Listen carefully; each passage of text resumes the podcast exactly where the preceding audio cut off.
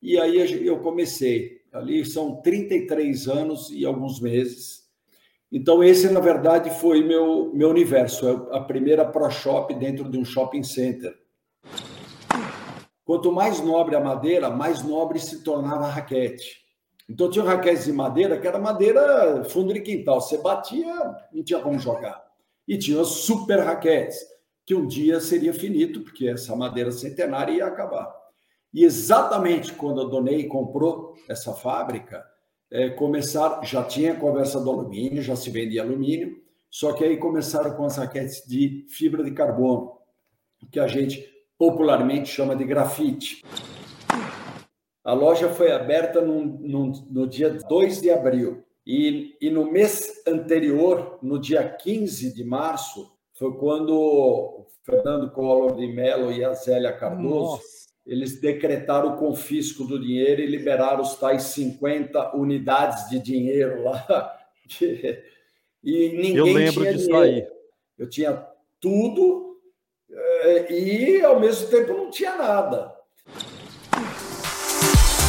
Um, dois, três, eu não sou freguês. Olá, eu sou Jeff Guimarães e hoje com a gente, Jairo Garbi, da Tênis Pro Shop Jairo. Olá, Jairo. Muito legal ter você aqui para bater um papo com a gente. Obrigado e seja muito bem-vindo. Boa noite, Jeff. Boa noite, pessoal. É um prazer estar aqui no seu canal. Fico à disposição aí para bater um papo, tirar algumas dúvidas, se for possível. Legal. Bom, hoje nós vamos falar de um assunto que a gente que joga, seja social ou competitivo, a gente adora, que é falar sobre equipamento, falar sobre raquete, cordas, acessórios, tênis, bolas. E tem muitas crenças, né? Muitas curiosidades, muitos tabus, tem algumas polêmicas. E eu imagino que você passa o dia todo respondendo coisas a respeito disso, né? É, com certeza. É, sabe que o, o, nosso, nosso equipamento do esporte tênis, é, tem, tem conteúdo na internet, evidentemente, mas você tem que ficar buscando o conteúdo e filtrar. Eu diria hoje, claro que esse número é arbitragem, mas uh, ah, 90% do que a gente lê na internet sobre raquetes, sobre calçados, bolas tal, é, não condiz exatamente com a verdade ou é uma verdade incompleta, né? É, mesmo na televisão, vejo alguns comentaristas, quando, você, quando começa a falar de equipamento tal, a gente acha que é incompleto. Então, no fundo, acaba não instruindo. Por isso que o tenista tem muitas dúvidas, porque ele não tem um manual para poder se orientar. Eu fico imaginando que muitas vezes você fica, de repente está assistindo alguma coisa e percebe algo desse tipo, você fala, ih, cara escorregou ali, hein? É, acontece é, bastante, não vou dizer nem pouco, acontece bastante. É, no fundo, no fundo a gente tem até que entender o porquê de alguns erros, né? É, porque a, a, relação do equipamento com o jogador, com o praticante, é uma relação de ciência humana nem toda raquete padrão A serve para o jogador padrão A e nem a B serve para o padrão B. Então você vai ver jogadores é, padrão A com raquetes padrão B, você fala, pô, como é que pode casar isso? Uma coisa não conversa com a. Mas se ele está adaptado, é, é problema dele. Então, realmente, não existe uma aritmética que a pessoa possa falar, não, você está perguntando aqui se eu uso ou não uso o antivibrador, devo usar ou não devo usar? Não, sim, você deve usar. Não, você não deve usar. Não existe essa resposta. Uhum. Você tem que explicar o porquê que a pessoa deve ou não utilizar.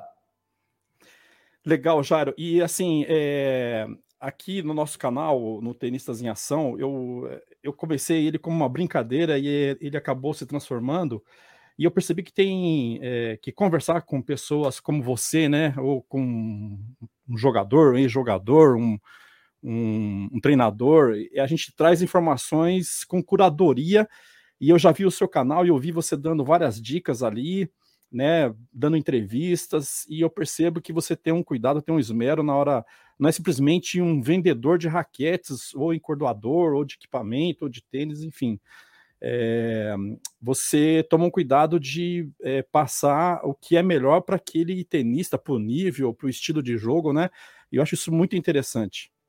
É, você tocou num ponto interessante, porque uh, eu na loja, a loja não é grande, é uma loja pequena, então eu não posso dar o luxo de colocar um produto errado. Então, há muitos anos, eu comecei a direcionar na loja exclusivamente produtos que nós usaríamos. Eu usaria, meus funcionários usariam, as pessoas próximas que fazem testes para mim usariam. Então, eu realmente é, filtro muita coisa que entra lá. Por exemplo, eu não tenho é, uma marca de tênis muito importante de calçado. Por que não tenho? Porque eu já tive algumas oportunidades de ter esses tênis e não me fizeram bem. Me machucaram, aí eu comecei a compilar informações de clientes aqui e ali, aí você entra num blog de fora, aí você escuta uma outra pessoa. Então eu, eu tenho formatado uma opinião de que tal, te, de tal marca de tênis não consegue fazer um tênis próprio para tênis. Ela só está explorando a marca. Então, esse tênis cortado, não entra no meu estabelecimento. Vai entrar aquilo que eu acho que tem que entrar, porque eu usaria, meus funcionários usariam. Eu vou dar um exemplo, se você permite estender um pouquinho essa resposta. Eu, claro. quando vou nos torneios, eu, eu sempre vou no Qualify. Então, vamos pegar um exemplo bobo. Você pega um torneio de Miami, que normalmente é jogado com 96 jogadores, e o qualifying é enorme. Vamos dizer que tenha 64 pessoas no qualifying. Tudo exemplo, tá? É, esse jogador do qualifying, ele é número 110, 140, 160, até 200 no mundo, pode ser. Esses jogadores, tanto masculino como feminino, eles não têm patrocínio. É enganoso dizer que esses caras ganham dinheiro com patrocínio. Com tudo. Não. No máximo, eles recebem as raquetes e uma raqueteira ali do, de uma marca A ou de uma marca B e acabou. Esse cara não tem dinheiro. Esse cara, ninguém de calçado patrocina esse cara. Porque esse cara custa é, 24 pares por ano. Pelo menos dois tênis por mês eles, eles consomem, esses jogadores de qualifying. Bom, então, o que, que eu vejo? Eu vejo o que esse jogador compra para ele usar. Então, às vezes, você vê ah. ele com a ah. camisa, a camisa da Nike, o boné da Adidas, os shorts da não sei o quê e o tênis da ASICS. Confecção eu não trabalho, eu não mexo, porque hoje a gente joga com qualquer camiseta e qualquer shorts, não é verdade? Qualquer boné a gente joga um torneio, ganha camiseta, ganha boné, ganha não sei o que, aí você joga 10 torneios, você está com a gaveta cheia. Então, confecção não é problema. Agora, o calçado, a meia, são coisas que chamam muito atenção. Sim. Então, eu vou no qualifying, aí eu pego dos 64 jogadores, eu percebo que metade está usando uma determinada marca um determinado modelo de tênis. Pô, acabou. Eu acabei de traçar minha política de calçados para o ano. Eu vou atrás daquele calçado, aquela marca, daquele modelo, porque eu sei por testes de profissionais e qualificados entre 100 e 200 do mundo que esse produto é bom. A munhequeira da marca X que ele está usando, pô, tem 50 casos usando a mesma munhequeira. Pô, por que ele usa a munhequeira? Pô, aí você vai pegar a munhequeira, você passa aqui, ela tira até a pele, absorve totalmente o suor. É, então, então eu vou atrás, na verdade, dos grandes produtos. Então, se eu tenho uma munhequeira exposta na minha loja, pode ter certeza que ela é ótima. Se eu tenho uma meia exposta, é porque ela é ótima. Se eu tenho os calçados, podem não casar com o seu pé, cada um tem um, um pé, de, um tem um pé diferente do outro. Então, não vou dizer que seja bom para todos. Mas o tênis não vai abrir o bico, não vai descolar a sola, não vai rasgar no cabedal, sabe? Então, eu tomo esse cuidado de filtrar todos os produtos que entram na loja. Puta, que, que, que interessante. Não fazia ideia que era nesse nível de detalhe.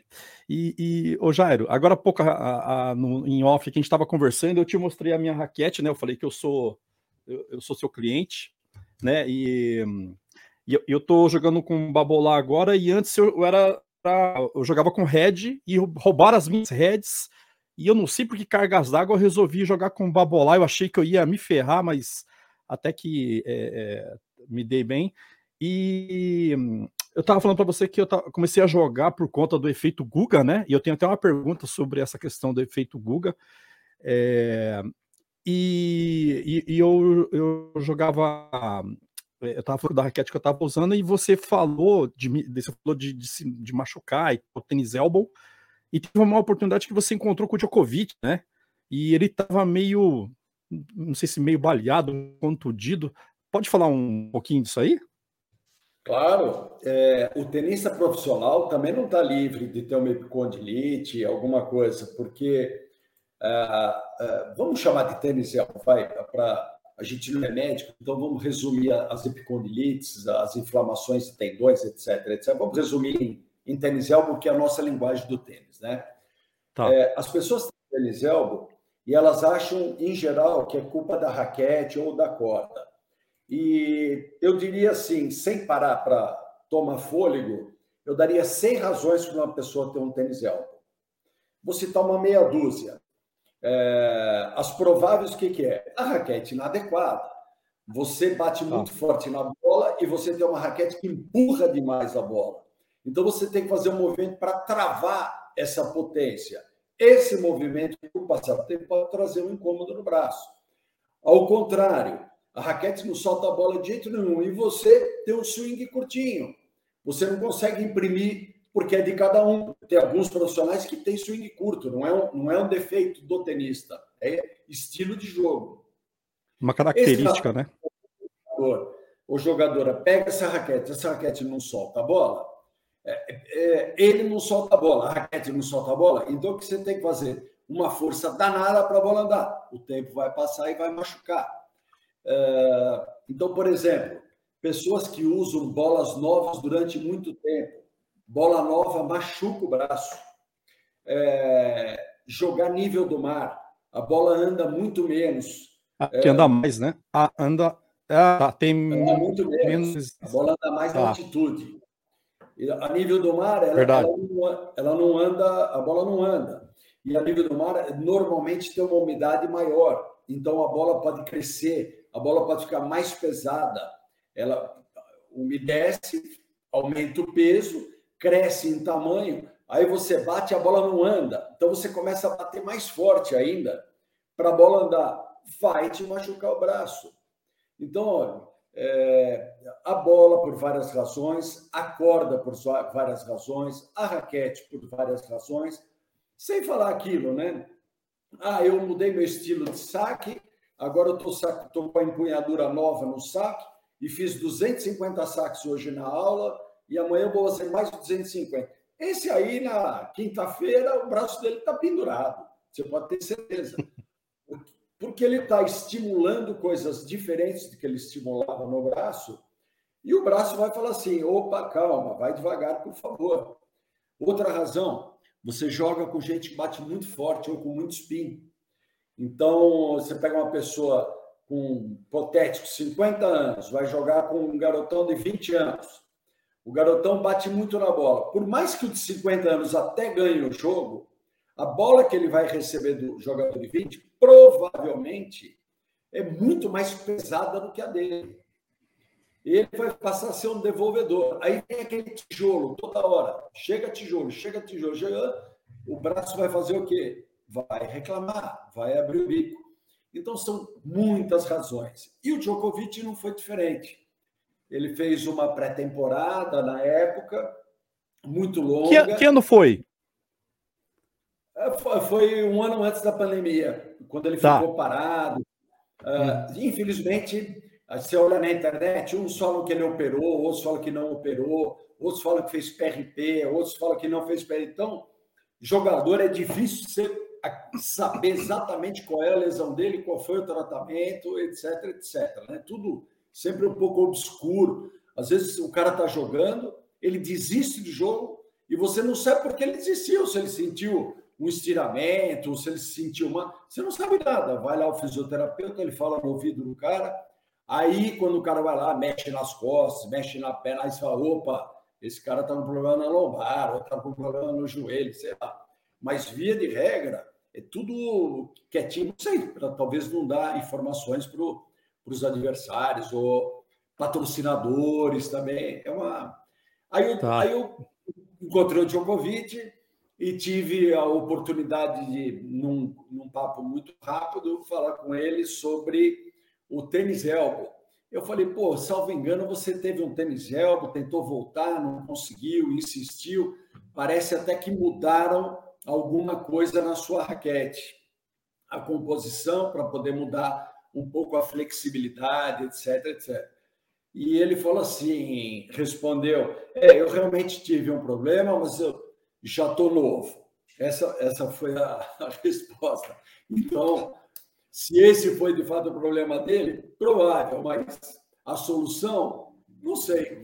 É, eles são, são obscuros, mas foi, é, eu posso dizer que ele foi extremamente cordato comigo, simpático, sorriu, é, respondeu. É, então, talvez ele para a imprensa ou para a torcida, às vezes ele se, pode se queimar um pouco, mas me parece que também é, é ótima pessoa.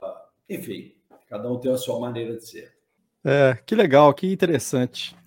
Ô, Jairo, é assim, a gente tem tantas. É, a gente vai entrando no papo aqui e tanta coisa interessante nesse mundo, né? E, você que vive todos esses bastidores aí. Mas é, eu, queria, eu queria fazer com você o seguinte: eu queria voltar no tempo.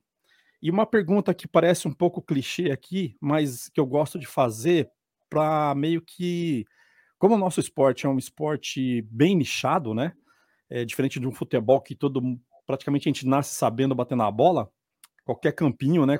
Qualquer criança é, entra e sai jogando, o tênis tem algumas peculiaridades, né? Eu gosto de saber como é que as pessoas vieram parar no esporte tênis, se foi por conta de um ídolo, eu fui por conta do Guga, é, ou por conta de um amigo que trouxe, ou o clube, ou os pais, geralmente os pais, né? E eu queria saber de você, como é que, como é que você, com, você começou cedo no esporte, no tênis, você, veio, você migrou de outro esporte, como é que foi? É, jogar eu sempre joguei, nunca tive a felicidade de ser. Eu não tenho talento para jogar. E se eu tivesse talento, teria sido um jogador, pelo menos, pelo menos um profissional. Não estou nem falando que nível, mas eu não tenho esse talento, infelizmente. Mas comecei a jogar muito jovem, ia sozinho de ônibus para o clube, jogava no Juventus na época, e depois ah, fui é, e depois fui indo, indo, indo e, e, joguei em vários lugares, mas sempre amador, né? E eu fazia faculdade e lecionava, dava aula no Objetivo. Eu era professor de Química no Objetivo. Tá brincando? Alunos... É. Aqui, na, aqui no prédio da Gazeta? No prédio da Gazeta também. Aí Caramba! sede, né? É.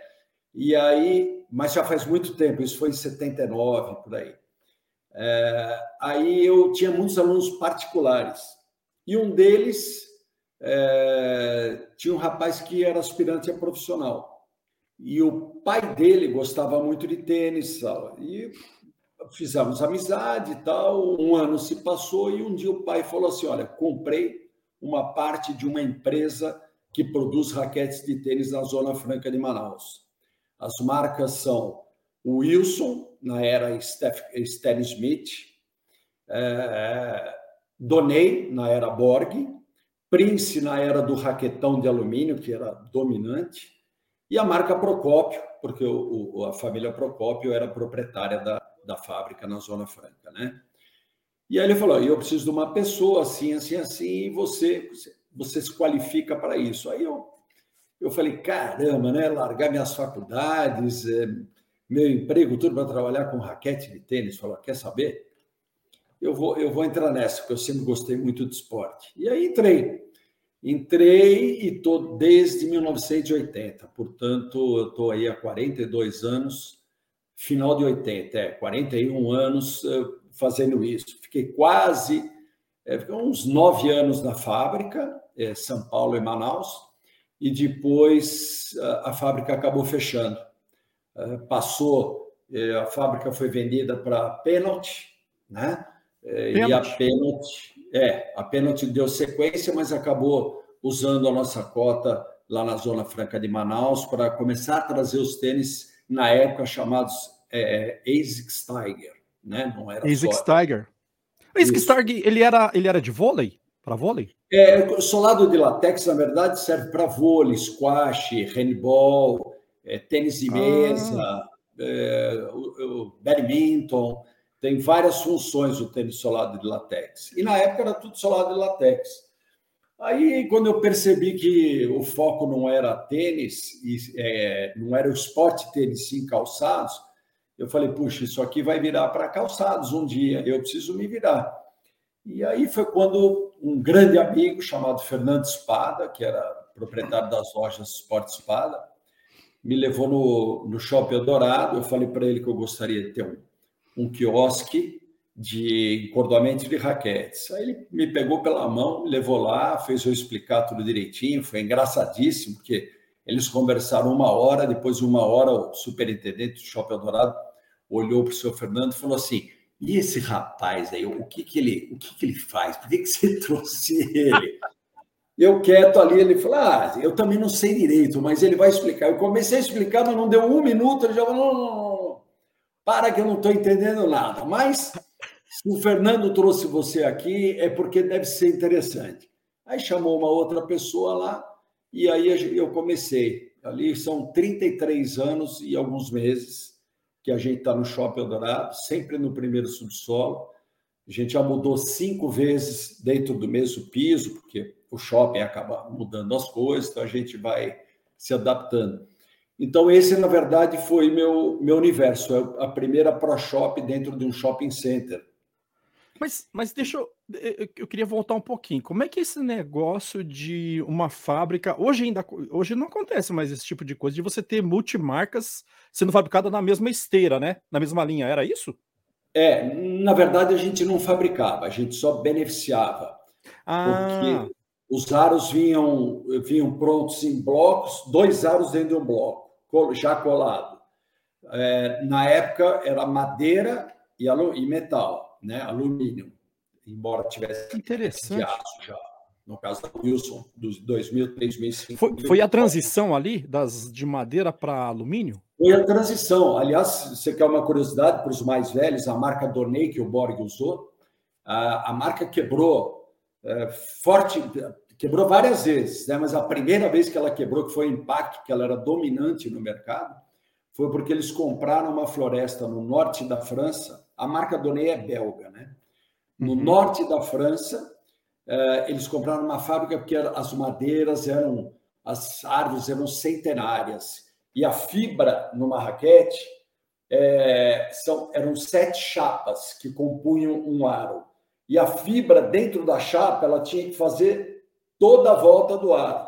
Quanto mais nobre a madeira, mais nobre se tornava a raquete. Então tinha raquetes de madeira, que era madeira fundo de quintal. Você batia, não tinha como jogar. E tinha super raquetes, que um dia seria finito, porque essa madeira centenária ia acabar. E exatamente quando a Donei comprou essa fábrica, é, começaram, já tinha conversa do alumínio, já se vendia alumínio, só que aí começaram com as raquetes de fibra de carbono, que a gente popularmente chama de grafite, para facilitar. Aí entraram as raquetes de grafite, a madeira foi indo, indo, indo, e a, a Donei acabou é, quebrando, né? Depois tentaram, tal, o Greg Rosetsky, inclusive, se tornou co-proprietário da Donei, jogou com a Donei, não foi só ele, tiveram mais uns, uns, uns jogadores aí que tentaram levantar a marca, mas aí não conseguiram mais, porque não tinham dinheiro suficiente para a marca, tinha essas coisas. E então foi a transição para gente, para mim, no caso que gosto muito da história das raquetes, é, essa transição foi linda, porque o grafite é uma outra, é uma outra linha. Eu, eu, eu fico pensando, né, como tenista, como seriam os jogadores do passado se já existisse raquete grafite na época, né? Pois é. É, é, é, muito louco isso. É, assim como o Jimmy Connors jogava com aquela raquete de aço, não sei se você vai lembrar, mas muitos vão lembrar, a família T, T2. Acho que 3... quando eu peguei já, já tinha passado a. Então, aquilo era aço e tinha e tinha aço. De, aço, e todos os anéis em volta, e a gente encordoava pelos anéis. Eu tenho alguns clientes que ainda usam, especialmente no Clube Pinheiros, tem um grupo lá de, de senhores que jogam com essas raquetes e tal. Só que tem que deixar a raquete, eles leva três dias para fazer a raquete, porque aquilo lá não é. É artesanal. É artesanal. Aquilo lá dificilmente alguém vai conseguir encordoar, né? E ele, e ele é um cara que jogava o que jogava. Todo mundo sabe, foi longevo, jogou até 40 não sei quantos anos tal. E com uma raquete assim. Então, talvez, se existisse o grafite, talvez nem mudasse muita coisa, né? Mas quando é, o, o grafite dominou o mercado, eu lembro que o Borg tentou voltar e na volta dele ele quis jogar com a raquete de madeira. E ele jogou Monte Carlo esse ano ele tomou 12 na primeira rodada, ele, ele com a raquete de madeira e o adversário com a raquete de grafite. Então, até hoje a gente não entendeu muito bem se ele que não estava devidamente preparado, mas ele era novo, que ele parou de jogar com 25. A volta dele, ele, imagina, perto do, desses longevos que a gente tem hoje, o, o Borg era, era menino quando ele tentou Menino.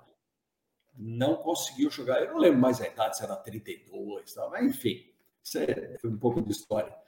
Mas, enfim, é só finalizando. É, então, as raquetes chegavam semi-prontas no Brasil. Ah, a gente só beneficiava, colocava o couro, é, cortava, lixava, fazia toda a parte serigráfica, colocava o couro, a corda, a capa. É, quer dizer, você fazia tudo que tinha que fazer na raquete, exceto a madeira e o aro. E quando veio ah. o grafite, não tem extração de grafite no Brasil para raquete de tênis. Isso já foram feitos alguns estudos pela USP, né, pelos laboratórios da USP, comprovando, porque isso envolve quanto se paga de imposto ou não. Então, se tem similar nacional, por exemplo, o beach tênis é um caso. Beach tênis tem similar nacional. É de fibra de vidro? De fibra de vidro, mas lá fora se faz raquete de fibra de vidro. Então, para raquete de fibra de vidro, existe raquete similar no Brasil. Para as raquetes de grafite, de Kevlar, etc., fibra de carbono, Kevlar, não tem similar. Então, os tributos podem ou poderiam ser diferentes. Por uhum. isso que. E, e, nunca a gente vai conseguir fazer uma raquete de tênis no Brasil, embora a gente já tenha tido Metalplast, PZM, Sulina, mas sempre baseado em raquetes de alumínio, não de não de grafite, não de fibra de carbono. Que interessante.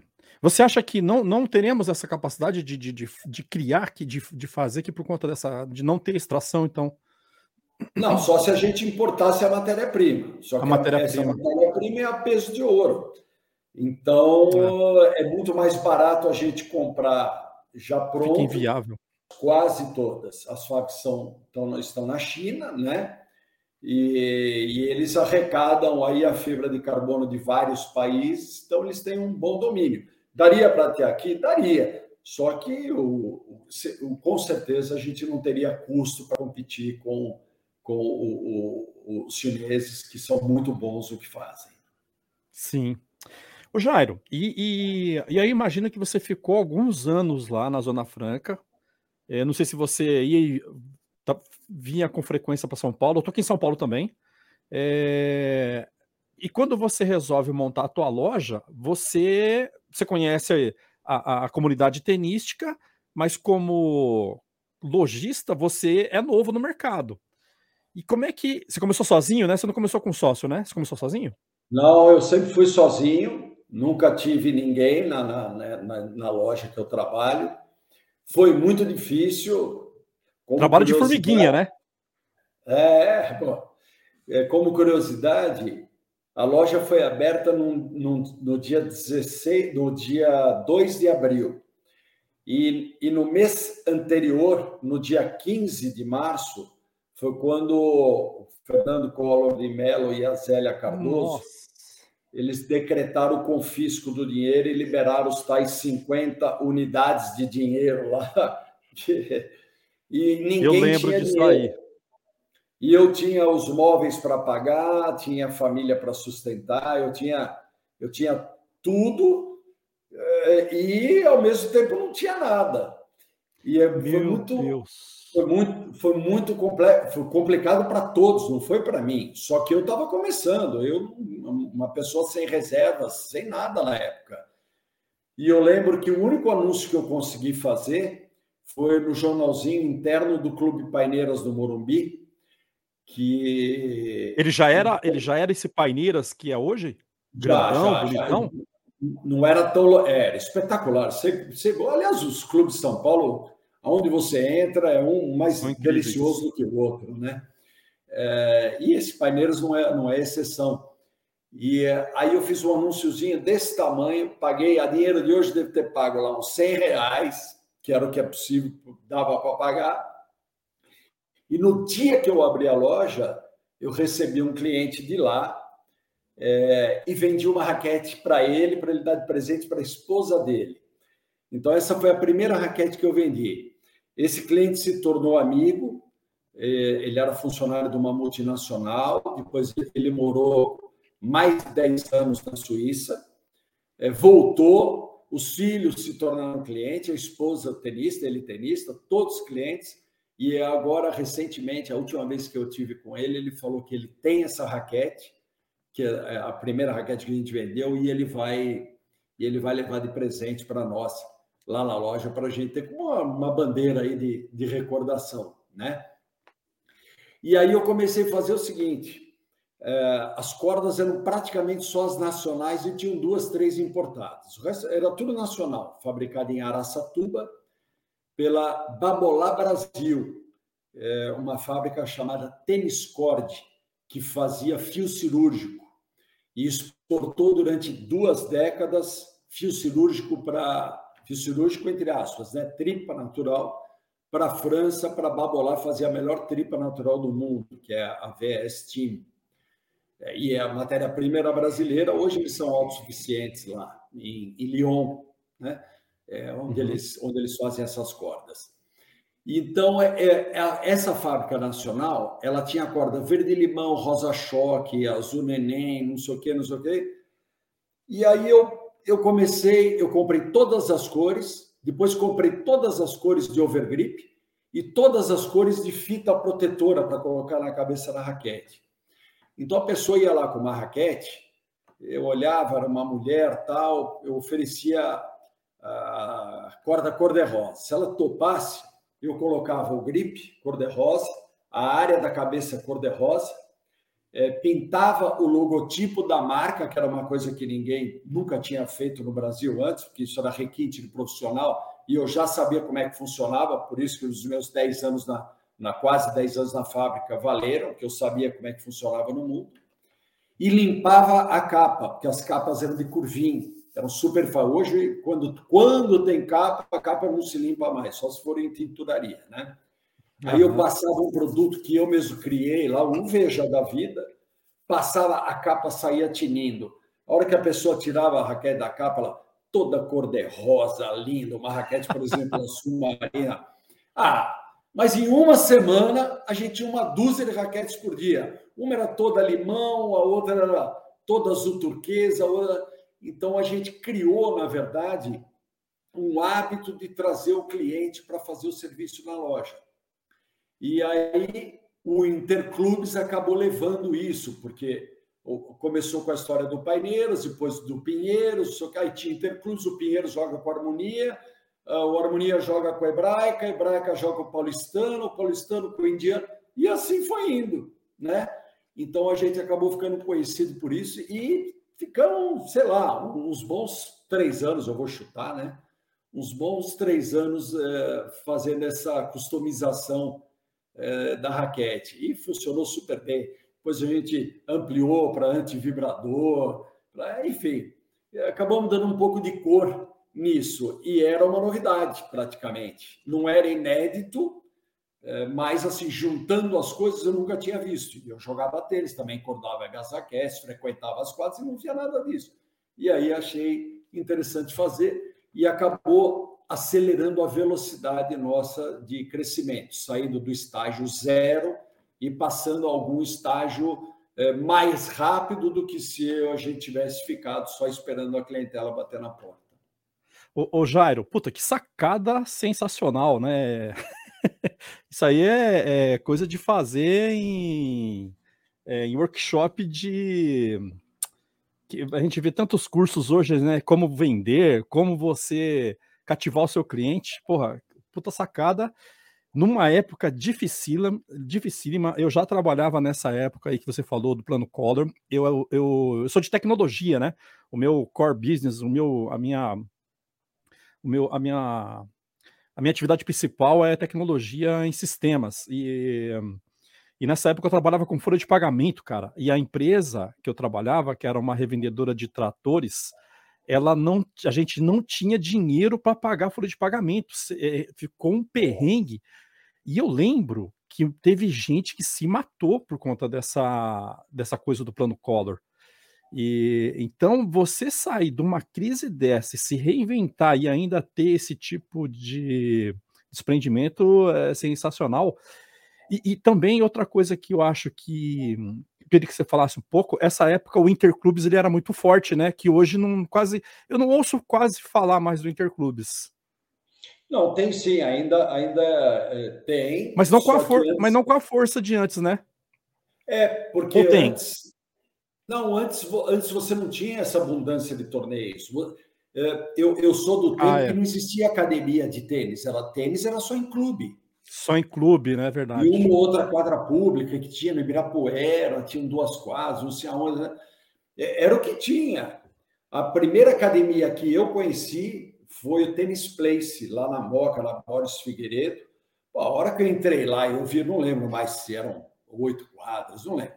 A hora que eu bati o olho naquilo lá, e o cara ainda falou: não, e depois do jogo tem esse bar, tem a sauna. Eu falei: pô, o cara fez um clube aqui. Eu saía de longe, eu morava no Jardim Paulista nessa época, eu ia lá na Borges Figueiredo uma vez por semana jogar com os amigos, porque o lugar era maravilhoso. E aí começaram a vir as academias, todas que, que você conhece. Então, é, quadras em prédios, né? É, então acabou diversificando muito. Então hoje tem quadra em todos os lugares, né? Aqui, que achei hipotéticos aí os possíveis, né? É, então está bem diferente do que foi, porque era só em clube. Então os torneios eram concentrados nos clubes e, e eram campeonatos internos e os uh, interclubes uh, e os federados também que eram jogados em clubes. Todos os campeonatos, sempre tudo clube. Aí começou. É, esse final de semana joguei um campeonato num condomínio. Semana passada joguei um outro campeonatinho numa academia. Faz seis meses que eu não jogo campeonato em clube.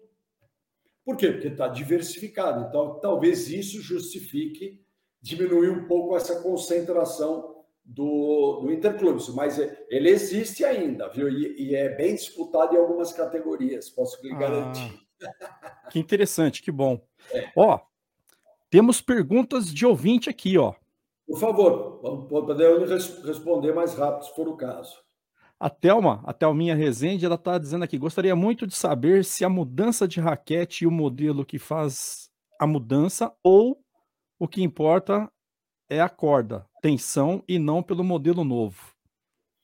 É, a, a pergunta é interessante e é, e é, uma pergunta difícil, porque é, é, é, hoje eu posso, eu não vou falar em percentual, mas tá. hoje a maioria das pessoas joga com a raquete errada. Porque eu vi você gama, falando sobre isso. Então, porque a gama, a oferta é tão grande de, de raquetes. Vou pegar um, dois exemplos, um da Babolá e um da Wilson. A raquete do Nadal. A raquete do Nadal existe a dele com 300 gramas, existe a dele com 315, é, que é a, a pesada. Existe a Team com 285, a Light com 275 e a ultralight com 260. Depois de tudo isso, você tem a longa, que tem 27 mil polegadas de comprimento, e você tem a oversize. Você tem sete versões de uma raquete. Como é que um indivíduo, um tenista, vai saber qual é das sete, se ele quiser raquete, essa raquete? Qual das sete serve para ele? É um universo né? grande. Aí vai né? o pai com um garoto com 11 anos de idade. Meu filho gostaria de ganhar a raquete do Nadal. Perfeitamente, olha, a raquete do Nadal é essa. Só que, pelo que eu estou vendo aqui, pelo seu filho, pela altura dele, pelo peso dele, pelo bracinho, pelo tempo que o senhor falou que ele joga tênis, seria conveniente que o senhor estudasse a raquete do Nadal na versão mais leve. Só que tem três. Ah, mas qual das três? Poxa, eu nunca vi o garoto jogar. Então você começa a conversar com o garoto. Ó, como é que você joga? Como é que você faz? Vem aqui. Deixa eu ver. Faz aí um movimento de direita, faz esquerda, para tentar acertar a raquete. Então, essa pergunta é interessante, porque hoje você acertar a raquete é muito difícil. E a corda e a tensão é mais difícil ainda. Só que corda, corda você faz, você tem um bom papo com o seu encordoador, ele vai tentar te direcionar pelo que você falou e pelo que ele está vendo no seu biotipo. Pô, chega lá, você é super forte, tem um bração desse tamanho, fala que joga 20 anos, só joga campeonato, é uma conduta. Aí você vai lá, ah, ganhei a raquete do meu marido, vou jogar recreacionalmente, aos finais de semana, é outra conduta. Né? É uma coisa é homem, mulher, criança, todo mundo tem, tem que ter uma conduta. Então, a corda, ela tem umas regrinhas que funcionam para todos. Por exemplo, a corda fina solta mais bolas, a corda grossa prende mais bolas, consequentemente gera maior controle. A tensão alta gera maior controle, só que gera maior sacrifício para o braço, para o braço. A tensão baixa solta mais a bola, alivia o braço, só que te dá menor controle. Então, essas regrinhas, mais algumas outras, tanto de tensão como de espessura, é, elas funcionam para todo mundo.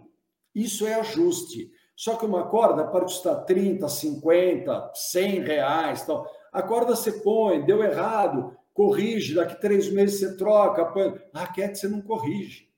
Né? Raquete é. não tem correção. Então, é extremamente importante você ter muito boa orientação na hora de comprar raquete. E da corda, se você tiver uma boa orientação, você vai chegar mais rápido aonde te importa. Vou um pouco mais longe ainda se acabar a resposta da, da, da moça que. Qual é o nome dela? Da Telma. Acho que ela, ela, ela já me falou que ela já é, encordou ou comprou alguma coisa com você também. Só que ela é de Maceió. Ela, de, ela deve ter passado por São Paulo e Olha aí, obrigado, Thelma. É, eu, eu, é, onde eu estava, que eu, eu vou um pouco mais longe, muita gente, quando compra a raquete errada, ela quer, a pessoa quer está insatisfeita. Então, o que está acontecendo? Ah, está incomodando meu braço. Tá bom. Então você tem algumas coisas para recuperar essa raquete. E aí, eu, aí agora eu complemento a resposta para a Thelma acorda através da sua do seu material, da sua espessura e da tensão aplicada ali, você consegue otimizar a sua raquete. Então, uma raquete que serve menos para você, ela pode passar a servir mais. Uma raquete que machuca pode passar a não te machucar mais. Só que tudo isso é, são correções. Se você está com a raquete certa na mão, o ajuste de cordas é muito mais rápido e fácil. Se você está com a raquete errada, você pode melhorar essa raquete errada? Pode melhorar, mas ela nunca vai chegar ao nível da raquete certa que você deveria estar usando. Compreende? E esse, essa é a questão. Então, você pode melhorar ou piorar de acordo com uma raquete, de acordo com uma corda, com uma tensão? Sim, você pode mesmo. Tem que ter muito cuidado na hora de fazer o seu encordamento, na hora de comprar sua raquete. É, raquete não se compra pela internet, a não ser que seja para você fazer o papo. Você tem essa sua raquete, você mesmo, Jeff, que você mostrou essa babola, está super satisfeito com ela, você quer fazer o papo? Tem problema, você pode comprar em qualquer lugar do mundo. Se estiver na Austrália, você mostra a sua, vai lá, vai lá, pega a idêntica, dá uma pesadinha, olha o equilíbrio, se tiver tudo certo, você tem duas raquetes iguais, não tem como errar. Você pode comprar pela internet na Austrália e mandar entregar aqui. Agora, a primeira raquete, meu amigo, se você não tiver uma boa orientação, a chance de você comprar errado realmente é muito grande. É bem grande. Que interessante. Ô, Jairo, e isso. Vou ver se vou tentar fazer o link aqui, eu para ver se tem a ver. Eu vi uma entrevista sua em 2013 em que você dizia que no Brasil, de 10 raquetes vendidas, 9 são mid plus ou mid-size para uma oversize. E nos Estados Unidos é praticamente o inverso, ou seja, se vende muito mais raquetes oversize. Eu queria saber se de você, porque isso foi em 2013, né? Se de lá para cá, se você percebe uma mudança Brasil, se essa proporção diminuiu, e se isso tem a ver com o que você acabou de falar agora, né? Que a gente eh, compra muito raquete errada, e se isso nos dá uma tendência da gente se machucar mais. É, boa pergunta. O, a proporção continua muito parecida com essa. Uh, no Brasil se consome muitas raquetes próximo da área de cabeça 100, mesmo porque nós temos muito poucas opções maiores em cabeça. Cabeça tá. 107, 110, 115, 113, tem pouquíssimas opções no Brasil. Então, esse é o universo que nós deveríamos estar, no universo recreacional. Por quê? Porque quanto menor a cabeça, maior a exigência do braço. Vamos deixar claro o seguinte: toda essa explicação é dirigida exclusivamente ao jogador recreacional, não é dirigida recreacional. ao jogador avançado ou profissional. Tá? Ok. Porque este sim, em geral, jogam com raquetes mid-size. Né? É, então, todo mundo é, deveria usar uma raquete cabeça maior, porque a bola avança mais e porque você vai ter maior conforto. Então, você tem menor chance de incômodo, menor chance de lesão no braço. A, a cultura é essa? Não, não é. E por que não importam? Porque não vende. Porque não vende. Porque poucas lojas conseguem explicar isso. Então, eu, mais alguns que, que pensam como eu, não consegue mudar o conceito no Brasil. Então, como só vende a MIDI, o importador só importa a MIDI. Aí é fica simples. naquele ciclo, né? É, acabou. Agora, se só tivesse as acabasse, acabasse as raquetes mid no Brasil, só tivesse raquete over, todo mundo fosse obrigado a começar a comprar raquete over, a gente teria muito menos lesão de braço que a gente tem e as bolas seriam muito mais profundas a quadra. Porque eu, eu não sou um homem de quadra, embora tenha nascido dentro de uma. É, é muito mais importante o jogador recreacional errar no fundo a bola do que errar na rede. Se ele errar no fundo, significa que ele está com profundidade de bola. Se ele está com profundidade, a chance de incômodo no braço dele é muito menor. Se a bola dele está baixa, é porque a bola está andando menos. Claro, é, é, não é. Tem 200 exceções aí, né? Ah, porque minha bola está baixa, é porque ela não está andando. Não, mas em geral, a bola que não está subindo é uma bola, é porque a raquete você não estão fazendo a bola andar demais. Ah, mas a é tendência seria essa. É, é, é, que isso é, é, ciência humana, tem muita, tá. muita relação fora disso. Mas, via de regra, você deveria, o recreacional, nós, onde eu me incluo, nós deveríamos errar sempre no fundo da quadra, nunca na rede. Porque também, se a bola passar, ela vai cair no T. Se cair no T, o adversário vem para cima assim ó, e mata a gente. Então você não pode dar essa moleza para eles, tem que jogar ele lá para trás. É verdade. O, o, o, Jairo, é, poxa, é, essas, esses, esses, encontros, essas coisas têm que acontecer mais. Poxa, eu, e aí eu te pergunto: você é procurado para palestrar, dar workshops é, em torneios, treinamentos, em clubes, ou até, de repente, um lojista de outra região que quer se especializar, é, o pessoal te procura? E, é uma coisa que te interessa também, porque às vezes também é muito cansativo, né? É, não, não, mas eu, eu faço desde sempre. Antes de ter a loja, eu já, eu já fazia. É, tenho até umas passagens muito interessantes. É, Fala aí. Eu lembro, eu lembro que eu ia frequentemente a Belo Horizonte dar uma palestra sobre venda de raquetes para a equipe da Centauro. Só que a equipe da Centauro era meia dúzia de pessoas, inclusive proprietário ou coproprietário dentro da sala. Porque era, era super pequenininha, né? Ah, quando era pequena. É, então, quer dizer, ou seja, desde sempre eu faço isso, né? Uh, já participei de vários workshops, alguns muito interessantes, outros nem tanto, mas uh, dou sim, ministro palestras, uh, faço muito debates, tiro dúvidas, né? É, isso, é, isso é bastante comum. É, ah, posso até contar uma curiosidade, como, como as pessoas dependem de um pouco de informação.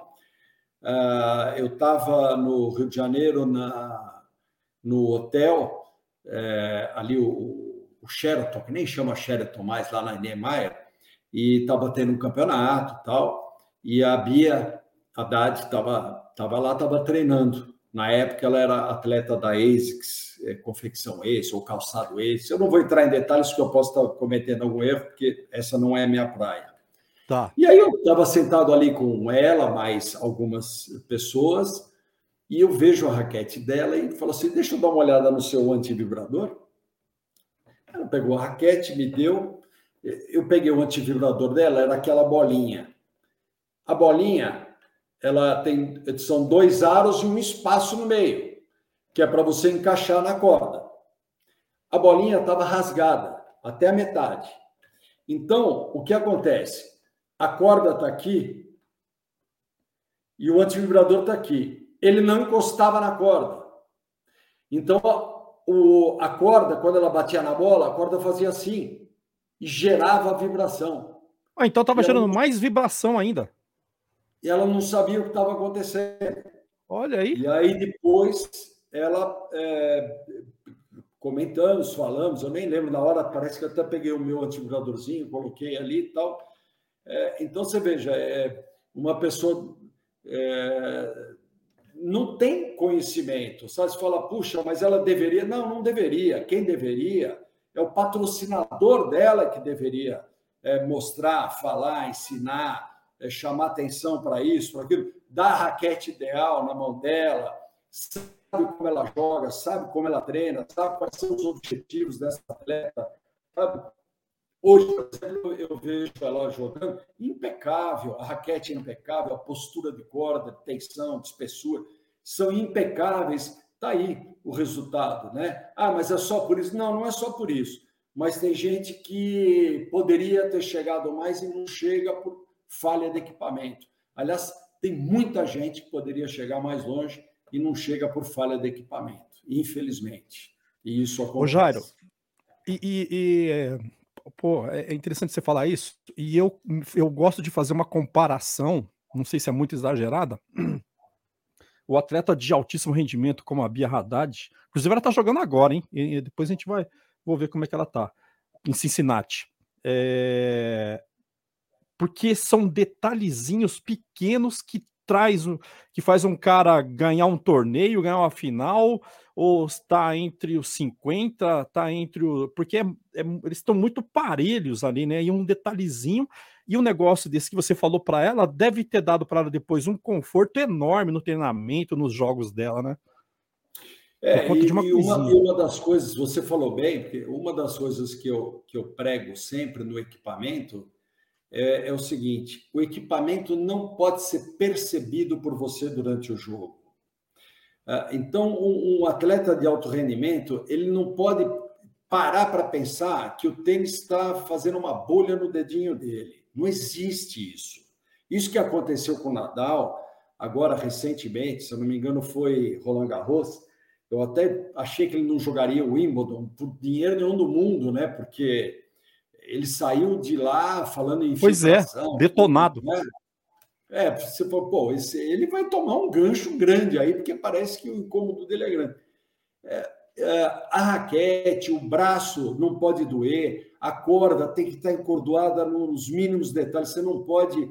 Não estou dizendo que a pessoa não possa trocar a raquete, como a, a gente viu agora, eh, recentemente.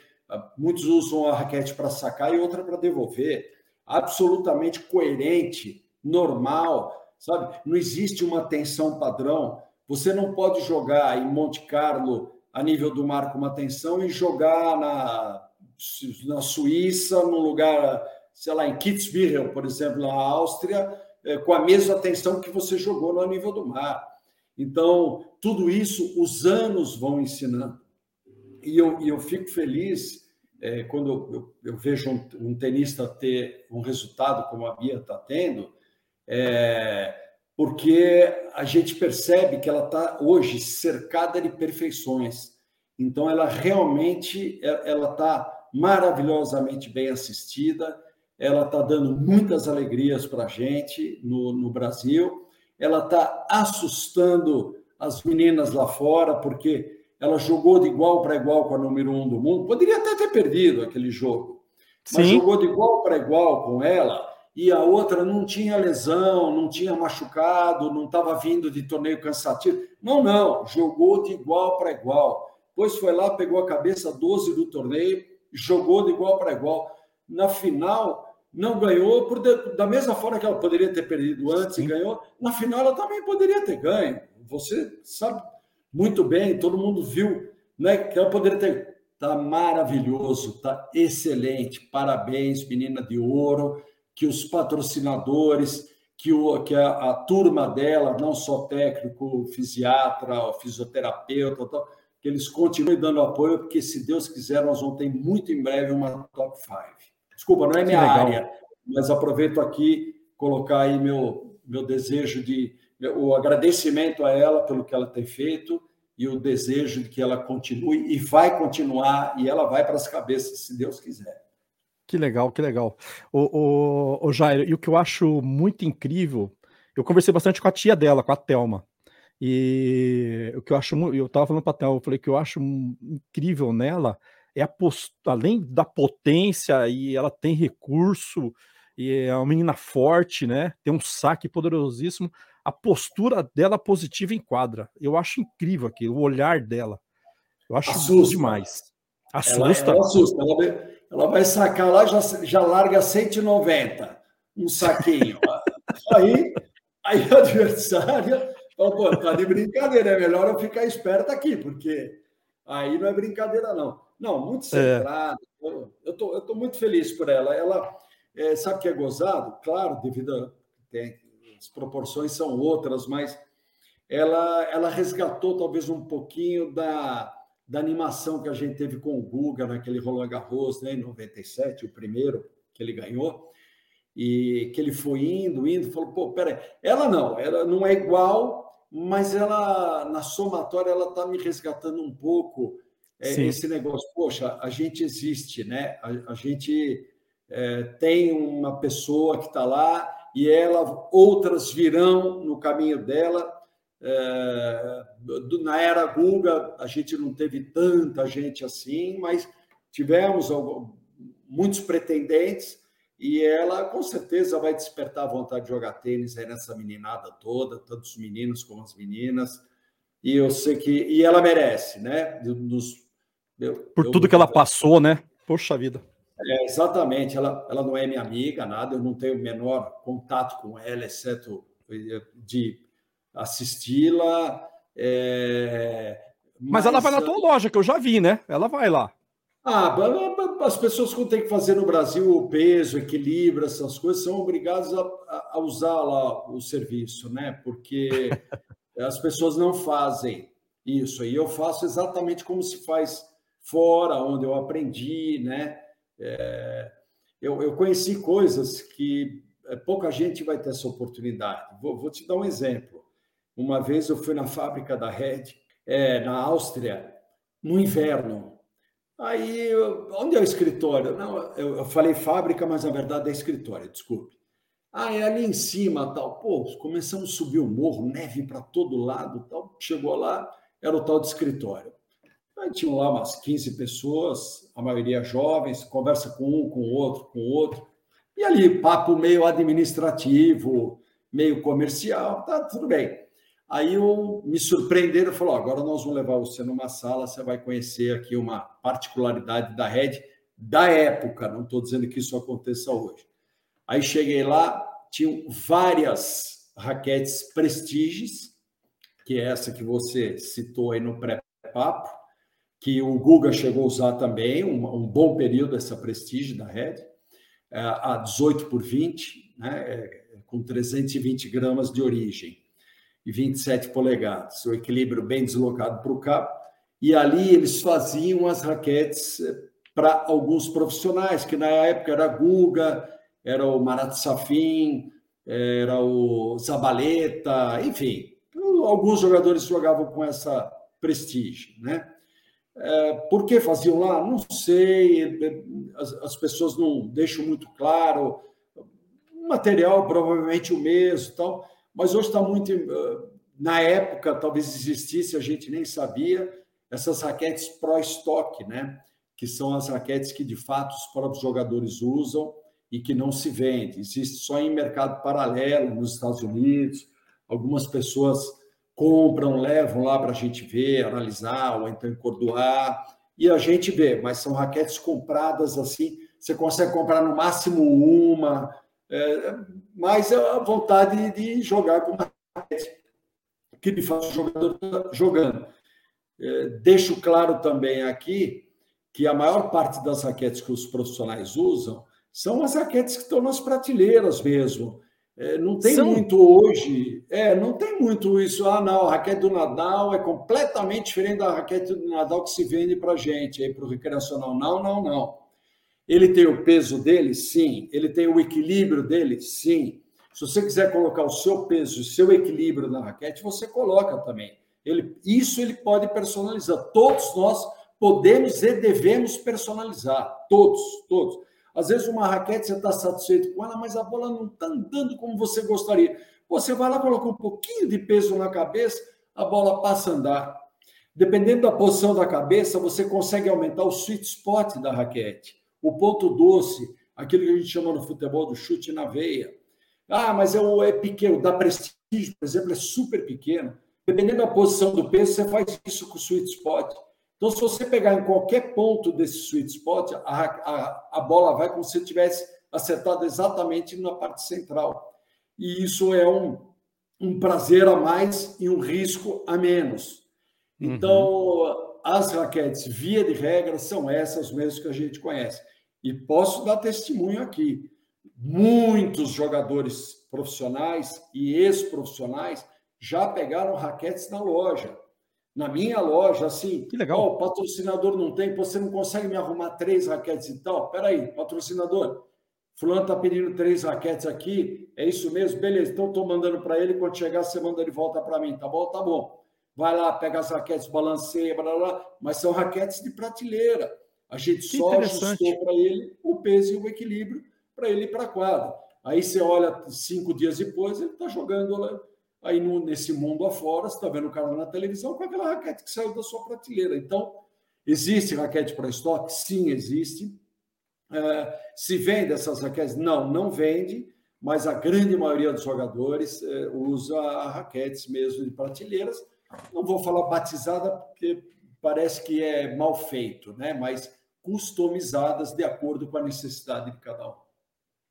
Que, que legal, que interessante isso. É, é... Ô Jairo, vou mudar um pouquinho aqui. É, você falou agora há pouco é, do, do aquele super impacto que teve né, no mercado, principalmente para quem trabalha com estoque, quem trabalha com é, fluxo de caixa, essas coisas todas, que foi na época do Collor. E há pouco tempo a gente teve a pandemia que também veio para arregaçar todo mundo, né?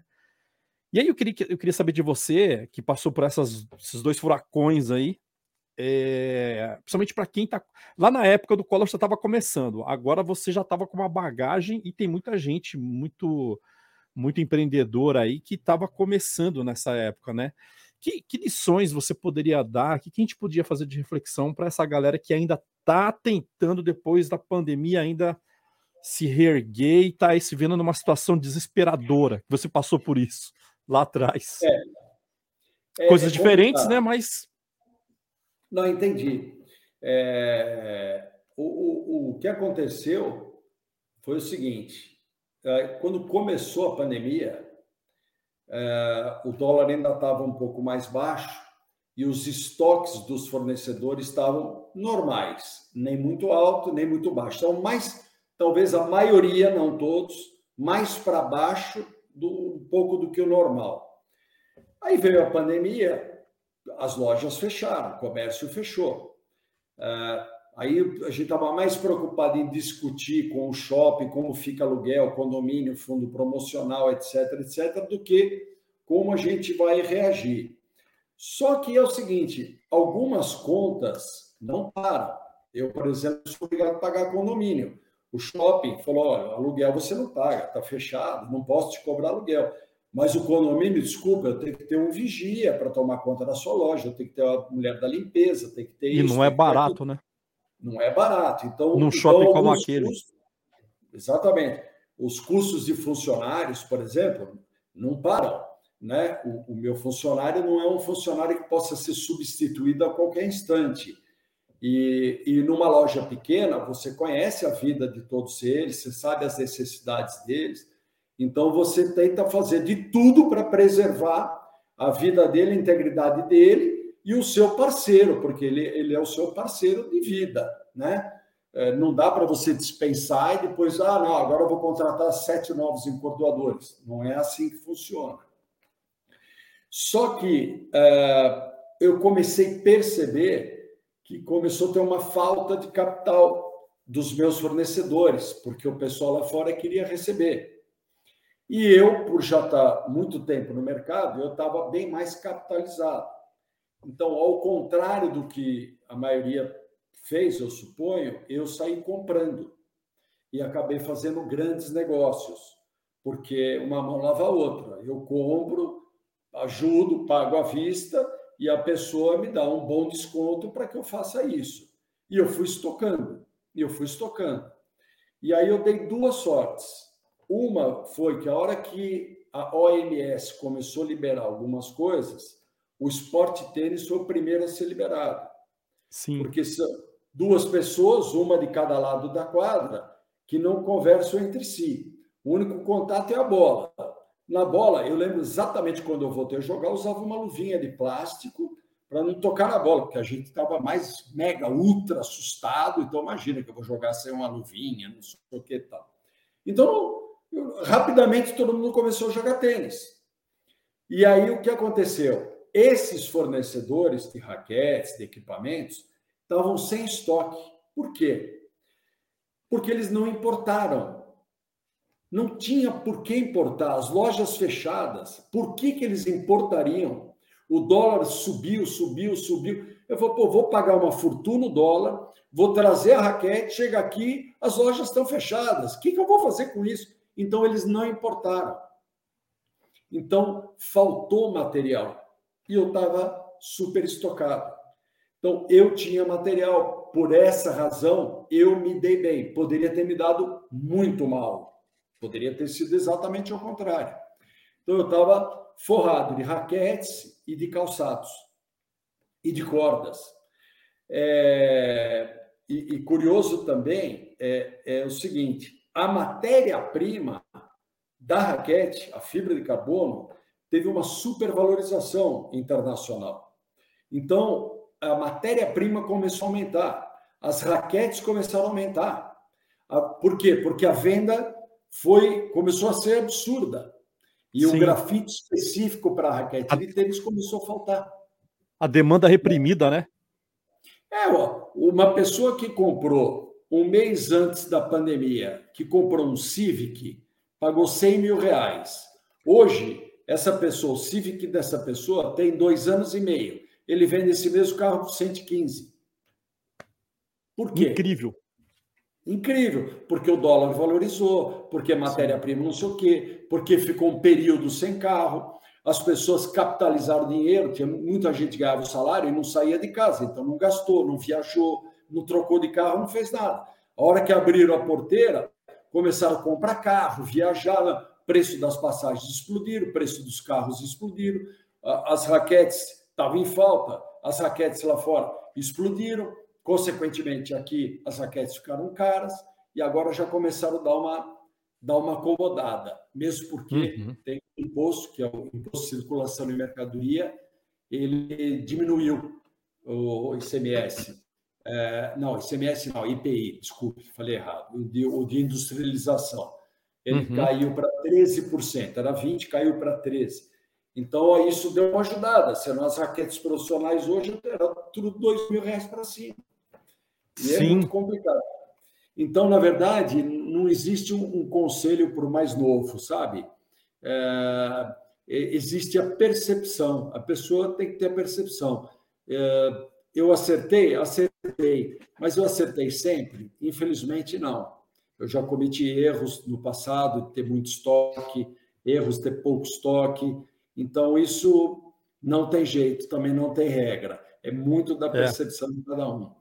Nesse instante, eu achei que deveria comprar, e as razões que motivaram uma corrida depois em cima das raquetes, nenhuma das duas razões eu tinha enxergado, que era o aumento de matéria-prima lá fora e que o tênis deveria ser o primeiro esporte a ser liberado pela Organização Mundial da Saúde. Então, eu acreditei que eu estava fazendo certo, acertei, mas não foi pelas razões que eu previa. Veja como. como foi um feeling. É, eu, eu, na verdade, eu errei, eu dei sorte. Aí não é acertar, aí é dar sorte, né? Então, eu não, eu não me considero é, competente para poder é, dar, dar, esse tipo de conselho. Eu Mas... acho que estou mais na sorte do que na, na razão. Mas você fez, é, mesmo que tenha sido sorte, né, ou feeling, sei lá, é, mesmo que não conscientemente, mas você fez aquilo que no mercado de ações, né, quando a ação abaixa, que o pessoal muitos se desesperam e alguns compram mais, né? Exatamente. Agora, interessante porque esses que compram mais, é, talvez na maioria das vezes se dê bem, mas às vezes se, não é. vai. A gente, tem, a gente tem exemplos no mercado aí de papéis ultra famosos que estão custando um sexto do que custavam há três anos. É verdade. Tem é. uma bem famosa aí que está bem complicada. Então, outra, outra, os IPOs, os grandes IPOs que todo mundo sempre ganhou dinheiro com ah, se matava para comprar quando a, a, empresa ia entrar no mercado de ações, aquilo lá já disparava, já não sei o quê. E eu li uma matéria que nos últimos três anos, só 13% das empresas que fizeram o IPO é, estão com o valor do papel acima do valor do lançamento. 87% Nossa. estão com o valor abaixo. Vixe, complicado, é, então, então você veja, e aí são especialistas que estão mexendo nisso, né? Então, é, é muito difícil. Precisa ter um, precisa ter um bom, um bom termômetro dentro de si para poder medir isso aí. E estômago, né? Porque não é para ah, qualquer um. É da ação, então Deus me livre, com certeza. A raquete, pelo menos em estoque, ela está lá quietinha. Ela não estraga, não faz nada. Deu um azar, Verdade. mas cedo ou mais tarde você vai transformar aquele em dinheiro, né? Agora, papel é complicado, né? A ação papel é complicado. É. é verdade, é verdade. Ô, Jair, vamos falar de encordoamento? Okay. É, queria te fazer a, prim a, primeira pergunta sobre encordoamento. Encordoamento é uma arte ou é uma pura técnica? Ah, é uma ou as duas coisas? É, uma, é isso aí, as duas coisas. É uma mistura de arte com, com técnica. É, e, é, parece que no Brasil hoje tem uma pessoa, parece não, tem uma pessoa que dá curso tal, é um curso caro ainda no Brasil, só está numa cidade do interior, que eu ainda não sei nem direito qual é, mas existe alguma coisa, não existia nada no passado, né? hoje pelo menos existe. É, é, só que assim, eu encordoei 10 anos numa fábrica e eu aprendi a encordoar uh, na Donei, na Prince, na Wilson, então eu tive grandes mestres de encordoamento eu adquiri um estilo meu de encordoamento. Encordoei em tantos torneios profissionais na minha vida, encordoei para tantos profissionais, então eu adotei o sistema que eu uso na loja como um sistema ok, um sistema bom, mesmo uh, que eu não uh, concorde com algumas regrinhas uh, que tem por aí. Agora, fora o pessoal que é desse pessoal que estuda, faz um curso, ou se aplica, ou como eu trabalhei em fábrica, o pessoal é, que vai lá encordoar, ah, eu arrumei uma máquina, estou encordoando, aí eu sou obrigado a falar. É um desastre, em geral, muito difícil ter uma pessoa que encordoa com excelência, é, sem, sem estudar, sem pesquisar bastante, sabe? Isso demanda muitas horas, porque uma raquete é diferente da outra. Você não tem como encordoar todas as raquetes da mesma forma. E se você faz isso, você pode estar acertando numa parte, mas errando em outras. E isso coloca em risco as raquetes. Só como curiosidade, para terminar sua, essa resposta, eu vi uma vez num laboratório fora do Brasil, é, no laboratório da Babolá até, uma raquete é, Eles tinham um aparelho, um equipamento que eles colocavam, tracionavam toda a raquete, tracionavam a corda, e aí, ah, por, por luz eles identificavam todos os pontos críticos que essa raquete estava nesse instante. Então ele olhava verde, verde, verde, azul, vermelho, perto do nó, porque o nó estava errado, estava no buraco errado. Pois subia azul, verde, vermelho, toda a cabeça vermelha. Pô, caramba, ó, tá vendo? Passou o fio daqui para cá, de lá para cá, que lá. Aí, na mesma máquina, abre a gaveta, pega uma um alicate, uma tesoura lá, corta essa corda, vai cortando, acaba de cortar a corda, a raquete está inteira verde. Aí você pega uma raquete encordoada certa, você coloca no mesmo equipamento, liga, a raquete continua rigorosamente toda verde. Não tem um ponto vermelho. Então, o encordoamento errado, ele faz aparecer alguns pontos críticos. Então, aquela raquete é, aquela raquete que às vezes você dá uma batidinha no chão, uma raspada um pouquinho mais forte, nunca aconteceu nada, mais um dia ela rachou, pode ser fruto de um encordoamento errado. E não o encordoamento que está na raquete no instante da quebra. Pode Sim. ser um encordoamento anterior. E ele pode ter afetado o ar, ter feito algumas fissuras internas no ar. E aí, num, trocou a corda, a corda novinha, tensão um pouquinho mais alta, dá uma pegadinha que normalmente você daria mesmo, rachou. Ah, peraí, tá errado. A raquete não foi, porque está encordoado cega. Não, não. É encordoamento. Uma raquete, eu vou, eu vou me estender, desculpa, você tem outra pergunta de encordoamento, mas eu sou obrigado a falar. Não, uma raquete, por favor. Se ela tiver que dar defeito, ela não dá defeito lá na frente. Ela não tem desgaste, ela não tem motor ela não tem válvula, ela não tem transistor, ela não tem, ela não tem nada que permita, ah, não, ela deu defeito daqui seis meses depois que eu comprei. Não existe isso. Não existe. Se a fábrica trocar, é porque a fábrica quer ser gentil. Porque não há defeito de fabricação. Defeito de fabricação é, é raríssimo, mas é, por exemplo, uma bolha no meio da, da confecção. Aí você vai lá, você bate uma bola, a raquete tá assim, pau! Defeito de fabricação. Ah, na terceira, quarta vez, quebrou. Opa, para, que aí pode ter um erro. Agora, cinco meses depois que está jogando com ela, defeito de fabricação, a raquete está aqui, você quebra bem aqui. Aqui é onde você toca no chão. Ah, a raquete quebrou aqui, é defeito de fabricação. Desculpa, não é. A raquete foi para o chão. Se foi de propósito, se não foi de propósito, se o cortamento já foi feito certo ou errado, ninguém vai, ninguém vai saber dizer, nem eu, nem o dono da raquete. Mas que não é um defeito de fábrica, não é. Desculpa aí, eu me alonguei na sua pergunta de encordoamento. Nossa, eu, eu que eu agradeço até. que pode alongar tranquilamente. Ô Jairo, então você, você, você já encordou em, em, torneios, né? Em torneios grandes e tal. E a gente vê, a gente que assiste aqui pela TV, eu assisto muito torneio, e a gente vê que em determinadas situações o jogador chama para encordoar uma raquete por conta de, de repente, um Kijus que vai sacar e ele quer um encordamento diferente daquelas que ele trouxe para a quadra. E aí ele manda para a sala de encordoamento, né? Você deve ter passado por umas situações dessa muitas vezes.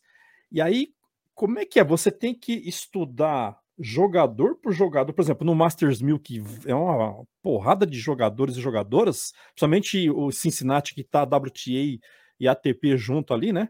é muita gente, sem falar o Qualify, e você tem uma tabelinha para cada um deles, e você já, se você não quiser nem falar nomes, né, de jogadores para não te colocar em situação, mas se puder contar o fato sem contar o, o conta o milagre sem contar o anjo, alguma coisa absurda assim que você já ouviu de exigência? Ah, tem, vou, vou começar pelo fim, então. É, tem histórias muito curiosas. O, o, o Andy Roddick, por exemplo. Nossa, vez, sacava é, muito. É, esse era, esse era no bom sentido, né? Esse era um cavalo, né, para jogar. o cara sacava 250 por hora, tal. Meu Deus do é, céu. Eu, ele quando foi encordoar com a gente primeira vez, ele levou 10 raquetes. Aí ele olhou bem para a máquina, olhou para mim, olhou para o outro rapaz, olhou para outro rapaz, coçou a cabeça e falou: vamos fazer o seguinte. Nessa primeira você vai por 75 libras. E nessa última, 85. Então você vai 75, 76, 77, 78 e marca para mim. Perfeitamente. Fui lá, em Cordoan. Ah, um detalhe. Vou treinar amanhã às 9 da manhã. Então, as, raquetes tinham que ser feitas no dia, não no dia anterior. É porque, Bom, porque muda, né? Muda a tensão, né? Muda tudo, muda tudo. Bom, seis da manhã estamos lá. Estamos lá. Pega as raquetes, mesma máquina, não pode ser duas máquinas, todas na mesma Nossa máquina. Por mais que você regule, dá, pode dar diferença máquinas diferentes. Eu regulo toda hora, todo dia, autorregula a máquina, tal, para não dar diferença. Mas é duro, não dá.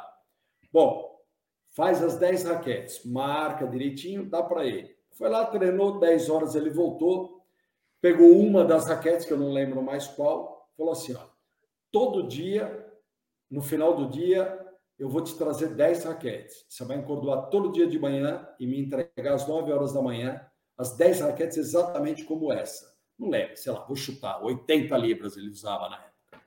Ah, tá bom. E todo dia ele mandava as raquetes e a gente fazia exatamente como ele, como ele queria. Foi lá, ganhou o torneio, com o pé nas costas, e no final foi lá. Ele não tinha. Foi lá, agradeceu a gente, pagou lá tudo que ele tinha que pagar e como, como uma gentileza, ele abriu a raqueteira, pegou um rolo de cordas, deu um rolo de cordas de presente para nós. Não significa muita coisa como material, mas significa muito como moral, né? Ele, ele queria ele queria agradecer e a única coisa que ele tinha lá para agradecer era pegar uma ele podia me dar a raquete dele que depois a Babolá até me mandou, eu contei a história da Babolá e a Babolá, ele autografou uma raquete e mandou para nós a, a raquete da, dele, original, com a corda dele. Claro, tudo frouxa, né? Aliás, a corda quebrada. A corda quebrada, mas dele, que ele usou, tudo. Tem guardado. É, que é mais legal ainda, eu acho. É, como troféu, né? Opa! Mas é só voltando um pouquinho na, na sua pergunta, é, são muitas razões para você mudar a tensão das cordas, né? Quando você vai para um torneio, você fala, você tem que olhar de cara a altitude, a temperatura e a umidade. Primeira coisa.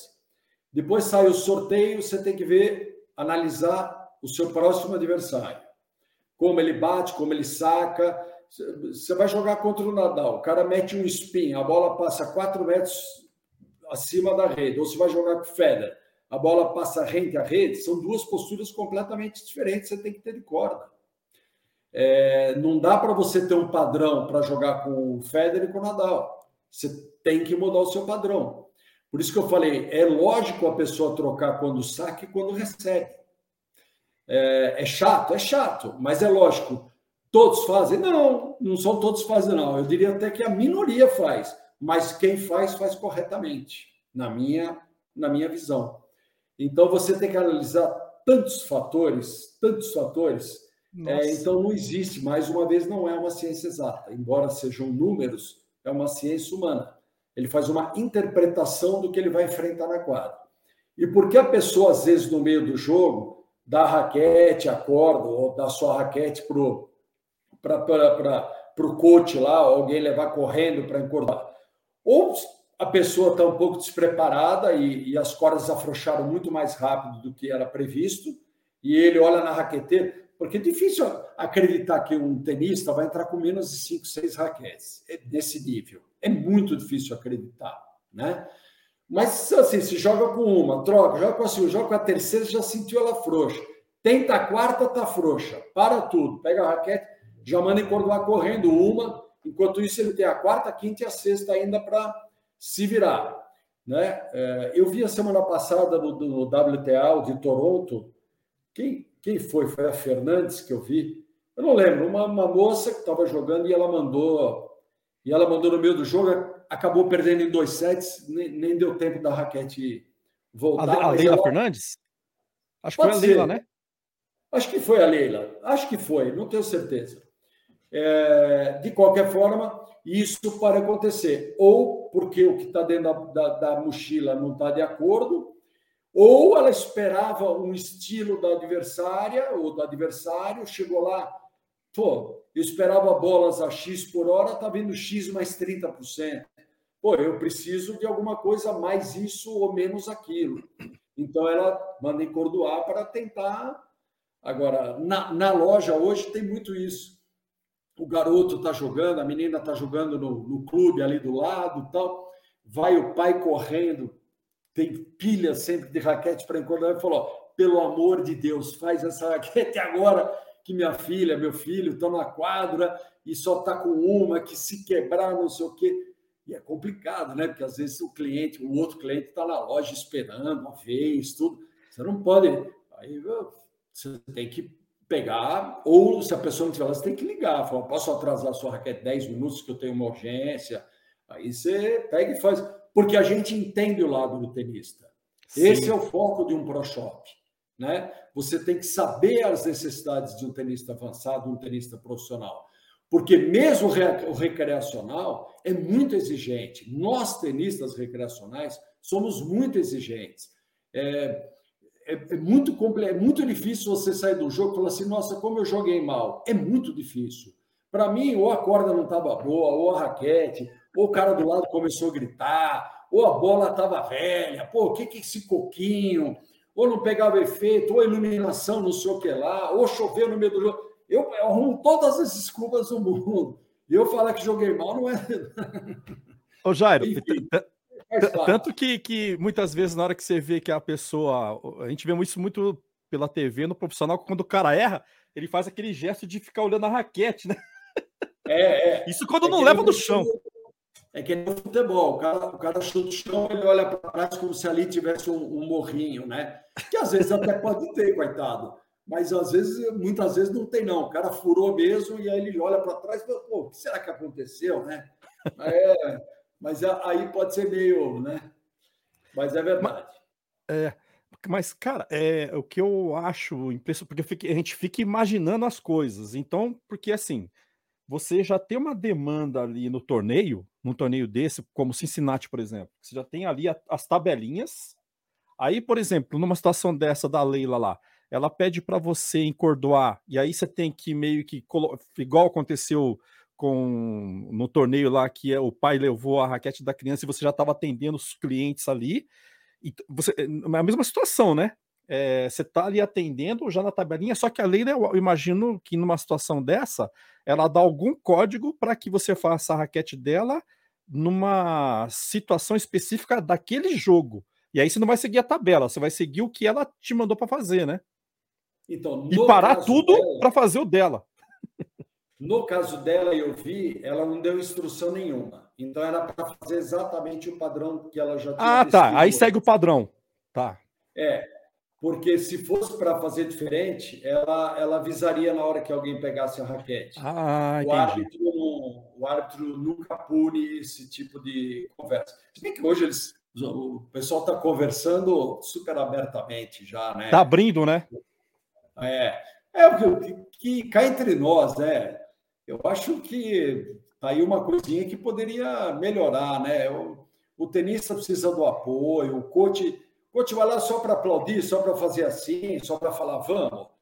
Pô, acho que tem alguns momentos, tem que se decidir, ou uma vez por set, ou duas vezes, ou, ou, ou na virada. Ah, não sei, um banco especial para um coach, para outro coach. Não sei, não, não, não me mais uma vez, não é a minha praia. Eu, como praticante do esporte, acho um absurdo você jogar lá, às vezes, melhor de cinco sets, você poder trocar uma palavra com, com o coach. Isso é bom para quem está assistindo. O cara Sim. vai otimizar, vai melhorar o jogador ainda. Falou, pô, você não está percebendo, está acontecendo isso. Muda aqui, faz isso, faz no seu. Isso, tá, a tendência é melhorar o jogo. é, ter mais é, viradas no jogo. Eu acho que deveria modernizar. Isso é uma coisa que não, que não, não, não, não impede. Uma coisa é você falar, vamos diminuir, subir a rede, diminuir a quadra. Ô, oh, peraí, aí você está louco, né? Agora, pô, ter uma assistência, qualquer esporte tem, pô. 90%, 95% dos esportes tem coach, tem. É meio normal, sei lá. Eu acho que. Né, ou um pedido de tempo, você poder parar uma vez por sete, um, sei lá, não sei, não é, não é minha alçada. Eu acho, eu acho que me agrada também. Eu acho que ia colocar um elemento a mais, ia colocar o coaching numa evidência que aí sim, né? É, porque hoje tem alguns coaches aí que estão ficando em evidência, mas não né, pelo lado certo. Alguns pais aí, né? Coaches. que é, mas eu também acho que ia trazer mais entretenimento, inclusive. Ia, ia melhorar o entretenimento. Com certeza. É. Como você concordo totalmente. É, legal. Ô, Jairo, você tá, você tá bem aí? Você tá, tá com um tempinho? Tem algumas não, não, coisas tá tranquilo. Tá. Pode perguntar. Legal. É, eu queria ver com você algumas dicas e curiosidades aqui. Por exemplo, uma coisa que eu não sabia e que eu levei um susto, que uma, uma vez a gente estava treinando, aí pós-treino a gente foi fazer um lanche, tomar uma cervejinha, era um sábado à tarde, e aí a gente foi de carro tal, paramos o carro, aí deixei as raquetes no carro e a galera que estava em outro carro saiu com as raqueteiras. Mas por que vocês estão indo com a raqueteira? Vocês querem se mostrar? Não, não deixa a tua raquete no carro, não, que vai. O sol vai entortar a tua raquete. E eu, sinceramente, eu não sabia disso. Faz sentido mesmo? Se eu deixar a raquete é. no porta-mala lá, e entorta mesmo? É, faz sentido. Na verdade, ela não entorta, ela pode enrugar. Ah, hum. aonde a corda passa a furação, aquelas peças plásticas chamam-se grommets e grommet strip, e a parte superior é bumper guard. Ah, aquelas peças já estão lá justamente para que a corda não encoste no aro de fibra de carbono. Então, elas dão uma proteção. E aí ficam tensionadas por 25 quilos, 26, 28 quilos, e ficam ali. E raquete, talvez o único inimigo de uma raquete tênis seja o calor. Ela não gosta de calor. Esse negócio de deixar a raquete do lado da quadra esperando vaga, como a gente fazia no passado, ah, eu estou de próximo aqui, vai lá, põe a raquete, deixa a raquete uma hora assim parada no sol, porta-malas de carro. Tem raquete que a minha atual raquete, eu já jogo há muitos anos com essa raquete que eu jogo, eu deixo, não estou nem aí com a do Brasil. Aconteceu alguma coisa? Nunca. Tem gente que deixa uma vez e ela enruga. Exatamente na furação, a furação entra. Então Caramba. a recomendação é não deixe no porta-malas do carro, Use raqueteira térmica. térmica. Tem que colocar a raquete naquela parte térmica. É, e isso, o pessoal fala de molhar, não molhar. Posso falar? Choveu. Eu, toda vez que, que eu joguei aí com ela e ela molhou, não acontece nada. Vai, não tem. Mas o calor, eu, eu sou a favor de respeitar e acho que seus colegas aí no dia quente estão absolutamente corretos em fazer. Ah, legal. Que interessante, cara. Eu não sabia disso. Bom, bom saber. A Thelminha que tá aí, que é jogadora lá no em Maceió, aí, Thelminha. E. Ô, ô, Jairo, semana passada eu conversei com o professor Daniel Rosenbaum. Inclusive, eu falei para ele que ia conversar com você. Ele te mandou um abraço, tá?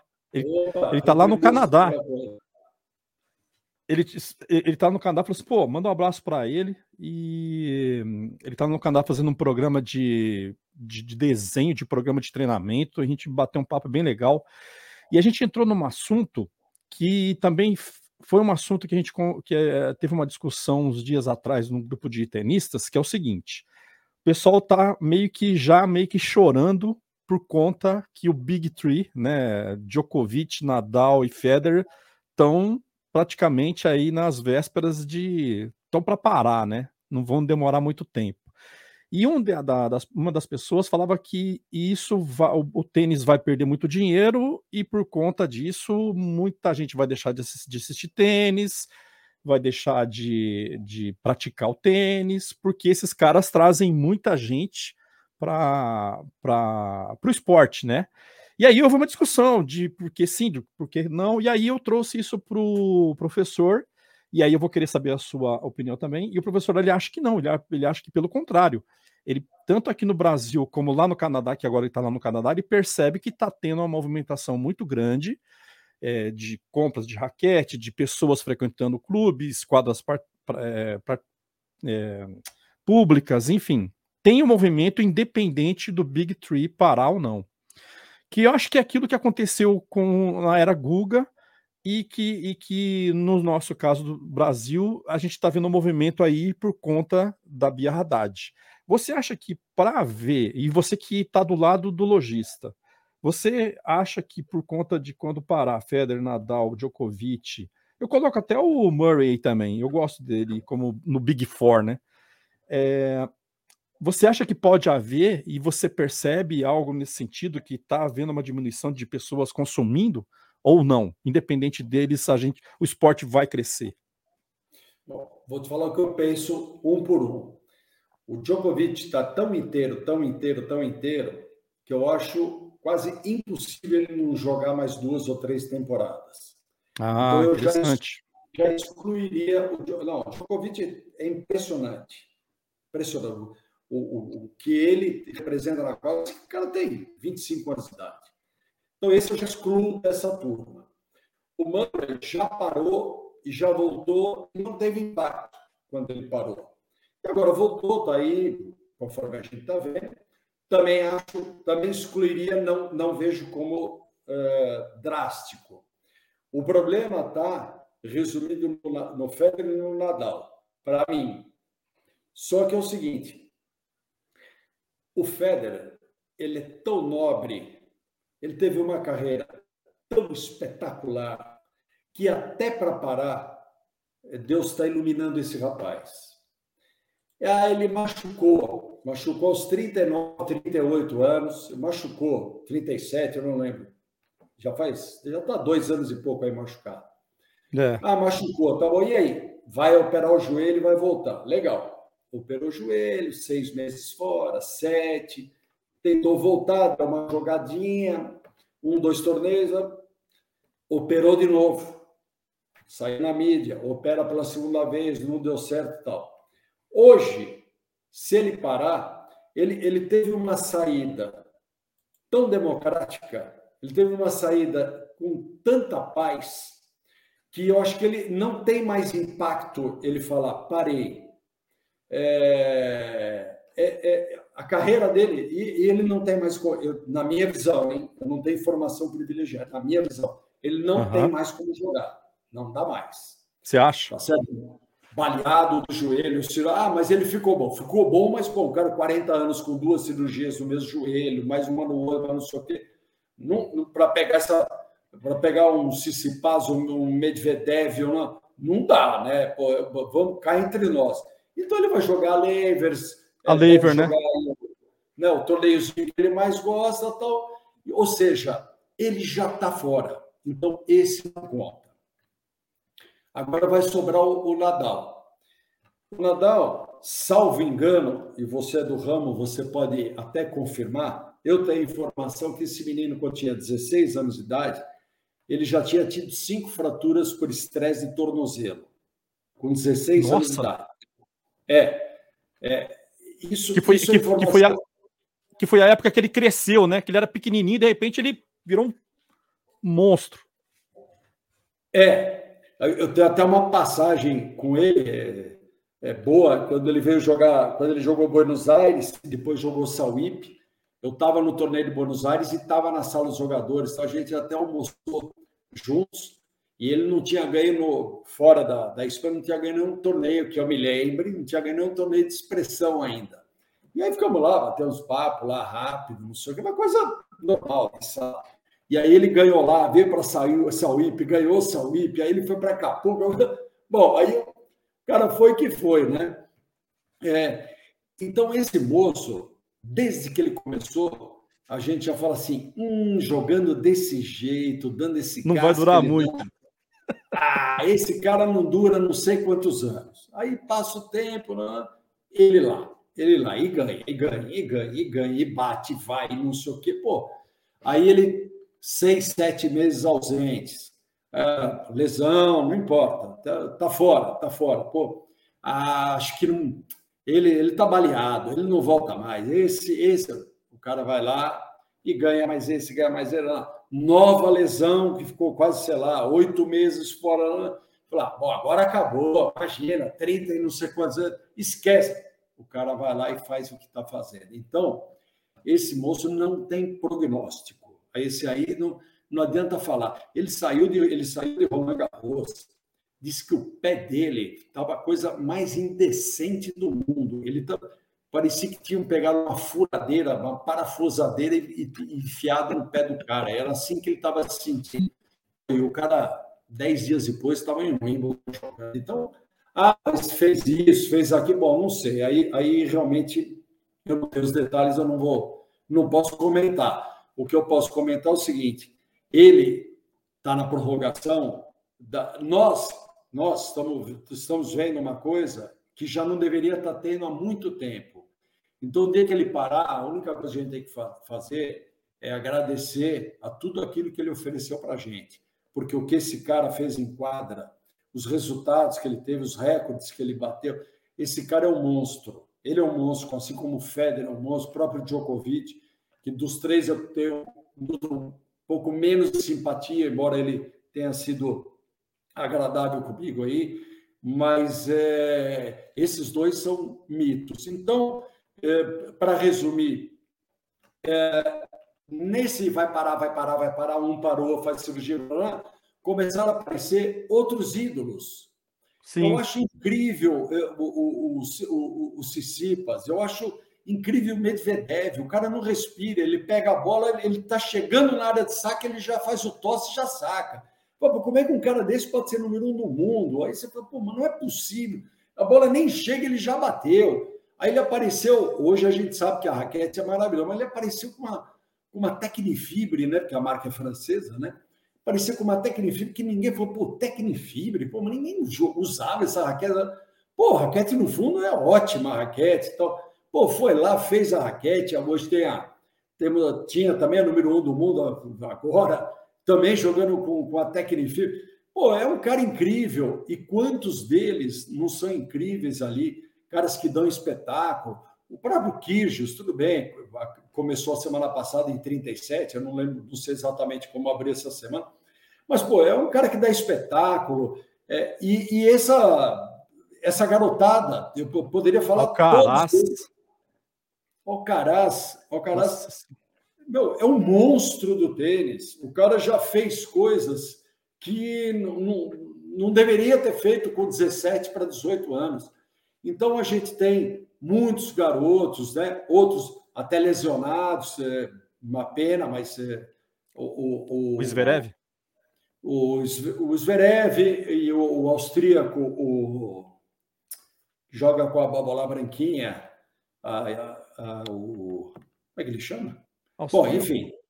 É, tá, agora está voltando aí, mas está com um dificuldade para voltar. Ah, o, o, o Tim. Dominic Tim. Dominic Tim. Dominic Tim. Isso. Puta, pô, eu adoro, adoro aquela esquerdaça dele. Então, pô, é um cara plástico para jogar, mas infelizmente esse ano está sofrendo um pouco. Então, aí, é uma garotada ótima. Eu acho que o tênis vai ficar muito bem suprido. E acho que a saída do Djokovic fica para frente, que a saída do Murray já foi absorvida, porque ele não, não faz mais nenhuma final importante, né? não, não tem conseguido chegar em, em nenhuma final mais de Grand Slam. O Federer está saindo da forma mais elegante que um ser humano poderia deixar um esporte. É, ele já saiu, mas a gente não, não, não fala que já saiu. Né? É gostoso, porque ele ainda está aí, ele ainda está no ambiente. E o Nadal, que é um Highlander, né? Esse, esse maluco, que é um cara, eu não duvidaria ele o ano que vem estar tá lá ganhando o Roland Garros de novo. Então, é, eu, acho, eu acho que a transição é, não vai ser sentida de forma dolorosa. Eu acho que vai ser uma transição totalmente aceitável. Pô, os caras têm quase 40 anos e estão jogando tênis para nosso prazer. Então, pô, tá bom também, né? Chega uma hora você fala, pô, meu, descansa mesmo, vai em paz. Obrigado, fica aí entregando os troféus, aparece aí na arquibancada, a gente já fica feliz só de ver. Vai jogar lá com, com os, os, os Masters, os Seniors, né? Essas, essas vai dar show, né? Vai dar show ainda. Vai dar show. O cara deu show a vida inteira, parou de jogar, continua dando show de outra forma. Mas eles sempre vão estar presentes, porque o que eles fizeram pelo tênis, não sei que geração vai ver isso. Viu? Mas, ô Jairo, mas, mas a, a, a, e isso também não vai fazer, essa transição é, também não deve, na sua opinião, eh, não deve cair praticantes, é, comércio de equipamentos? Não, não. Você acredita não, que não? Não, hoje, hoje eu acho o seguinte, é, eu, brasileiros à parte, né? É, hoje eu acho que o tênis vive muito da mídia. Por exemplo, Cincinnati. Pô, você já trabalhou, já jogou seu tênis, já jantou, já sentou, a hora que você dá, ah, deixa eu zapear, pô, você chega lá, tem um jogando. Pô, os torneios da Europa isso não acontece, mas os torneios dos Estados Unidos isso acontece. Então, isso fomenta muito o tênis. A gente percebe é, que nessas semanas que tem eventos, especialmente onde o fuso favorece o Brasil, a, a, o movimento cresce, cresce à noite tem os programas de esportes, é, de, de, de, de tênis, que eles falam sobre isso, passam melhores momentos, passam o melhor jogo do dia. Então, tem bastante mídia. Isso funciona muito, muito. Eu, como eu disse, brasileiro à parte, né? Pega uma ah. via aí top 5, a garotada vai, vai ficar maluca, né? E só completando ainda a, a sua pergunta, e no feminino a mesma coisa.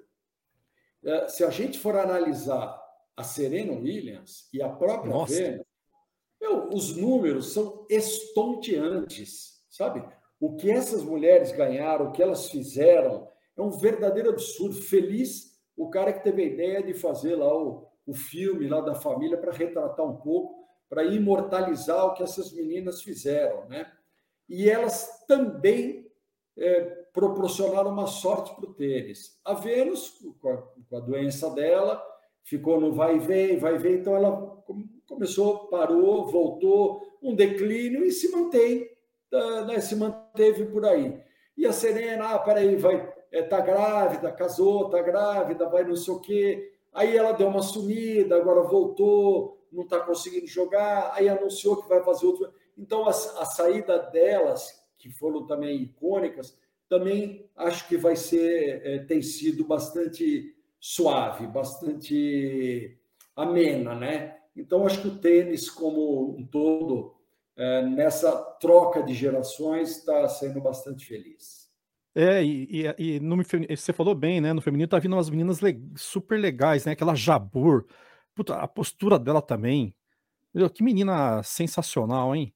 Ah, tem uma, tem, uma, tem uma moçada muito boa. Eu gosto Bacana, muito da Sakari. É, a, a, própria Leila Fernandes. Pô, Leila Fernandes é um, uma coisa jogando. Ela, e ela já já vai ganhando corpo, é, vai ganhando experiência. Isso aí é top 5 também, né? Não tem jeito. Então o tem Jair, aí muita coisa.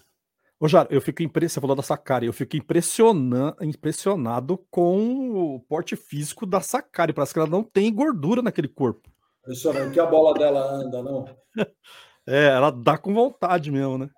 Gosto muito de ver ela jogar. Muito, muito. Ó, tem, o, tem um pessoal que tá mandando perguntas aqui, eu vou precisar ler, senão eles vão me bater. E tem okay. perguntas que o pessoal mandou aqui, ó. Mandou antes. É...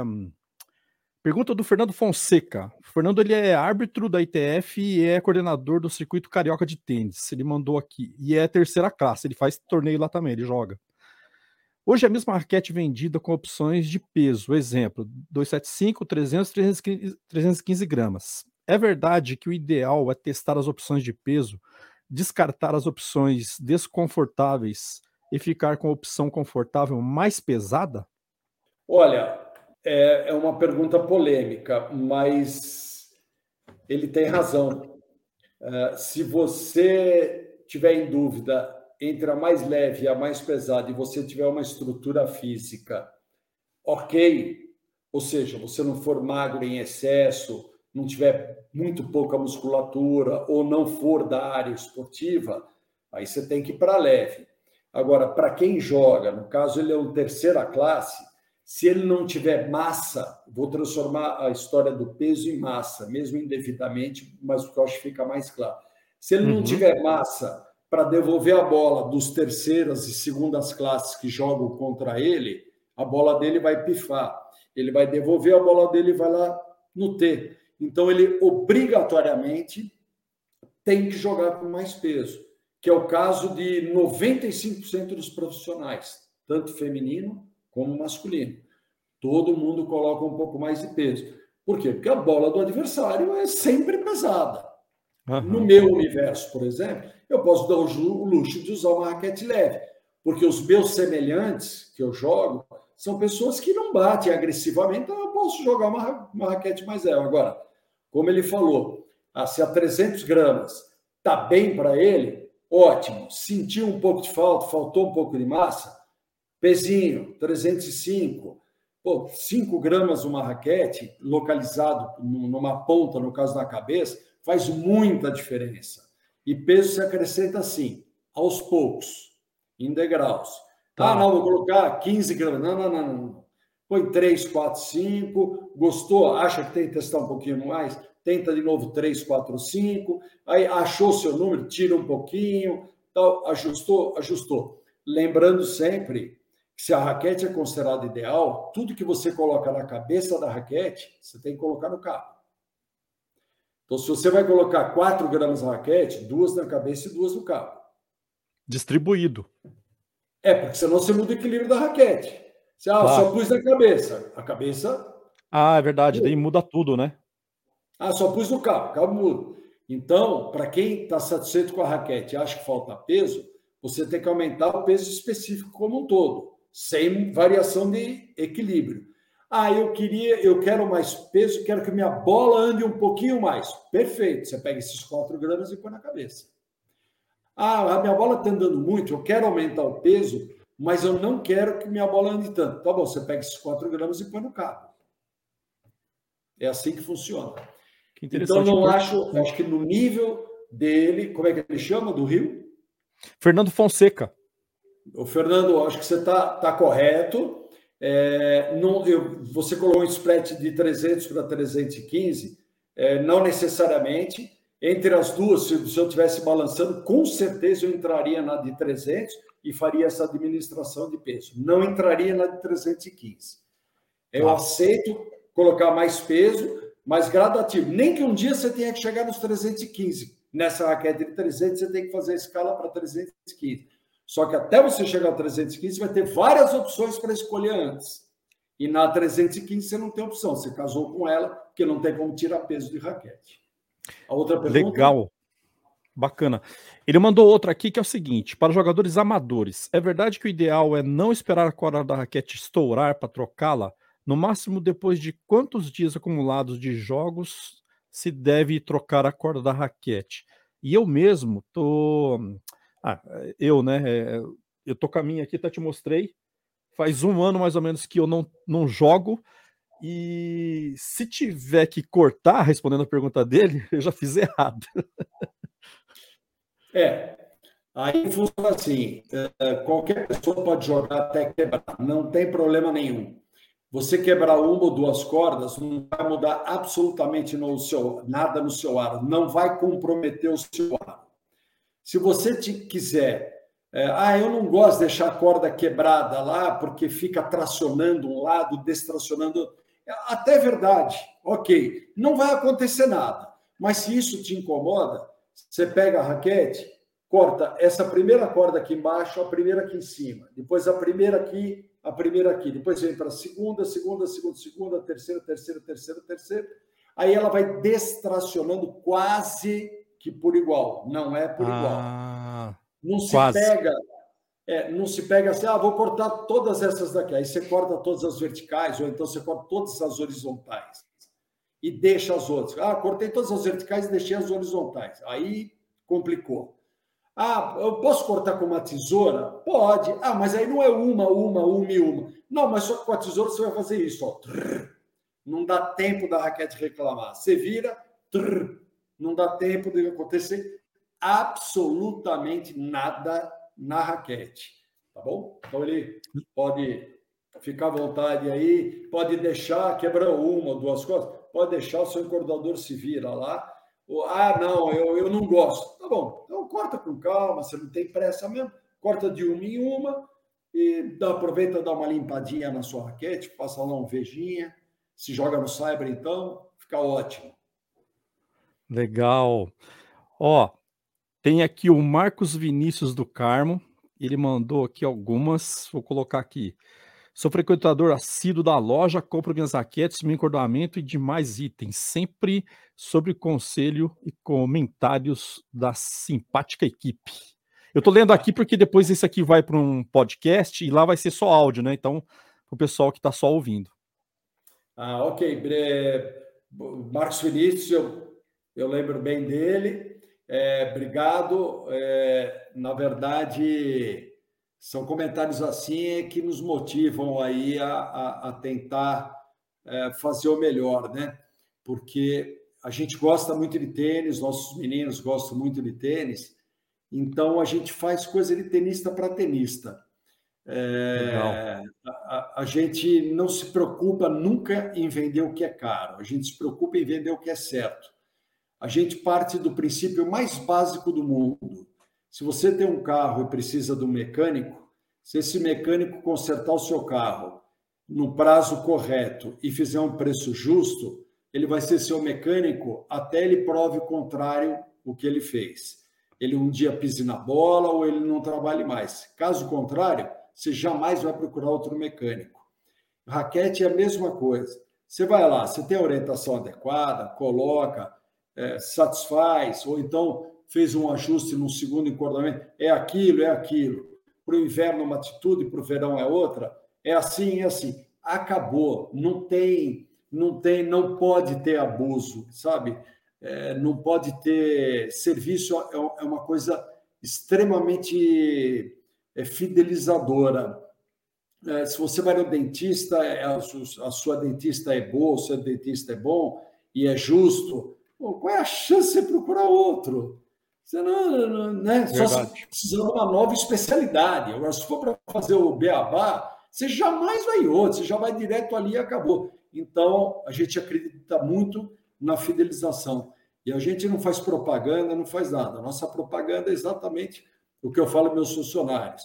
É o cliente satisfeito. Se a gente não deixar o cliente satisfeito, ele não vai indicar para ninguém, possivelmente não vai voltar. E, e aí, assim mesmo. todos nós, a, a cadeia toda está prejudicada. É, o próprio tenista é o seu. É o quem faz a tua propaganda, né? e foi assim, eu fiquei sabendo da tua loja através de, um, de uma tenista. É, de um, é, foi do pessoal aqui de um grupo que a gente se frequentava, a gente a gente acessava aquele o blog do Paulo Cleto, lembra que ele tinha o blog? Lembro, muito bem. A gente a gente era assíduo lá, quase diariamente ele postava, né, ele fazia os posts, a gente comentava lá. E aí começou a criar uma amizade, e aí começou a se encontrar para jogar, e foi aí que eu conheci a loja. Olha aí, com o Paulo, né? Ah.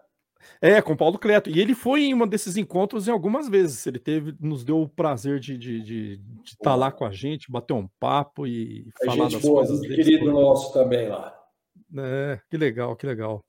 Ô Jairo, você falou uma coisa aí, eu já tô, já vou te liberar, tá? Já tô, a gente já tá aqui há duas horas, estou te alugando aqui.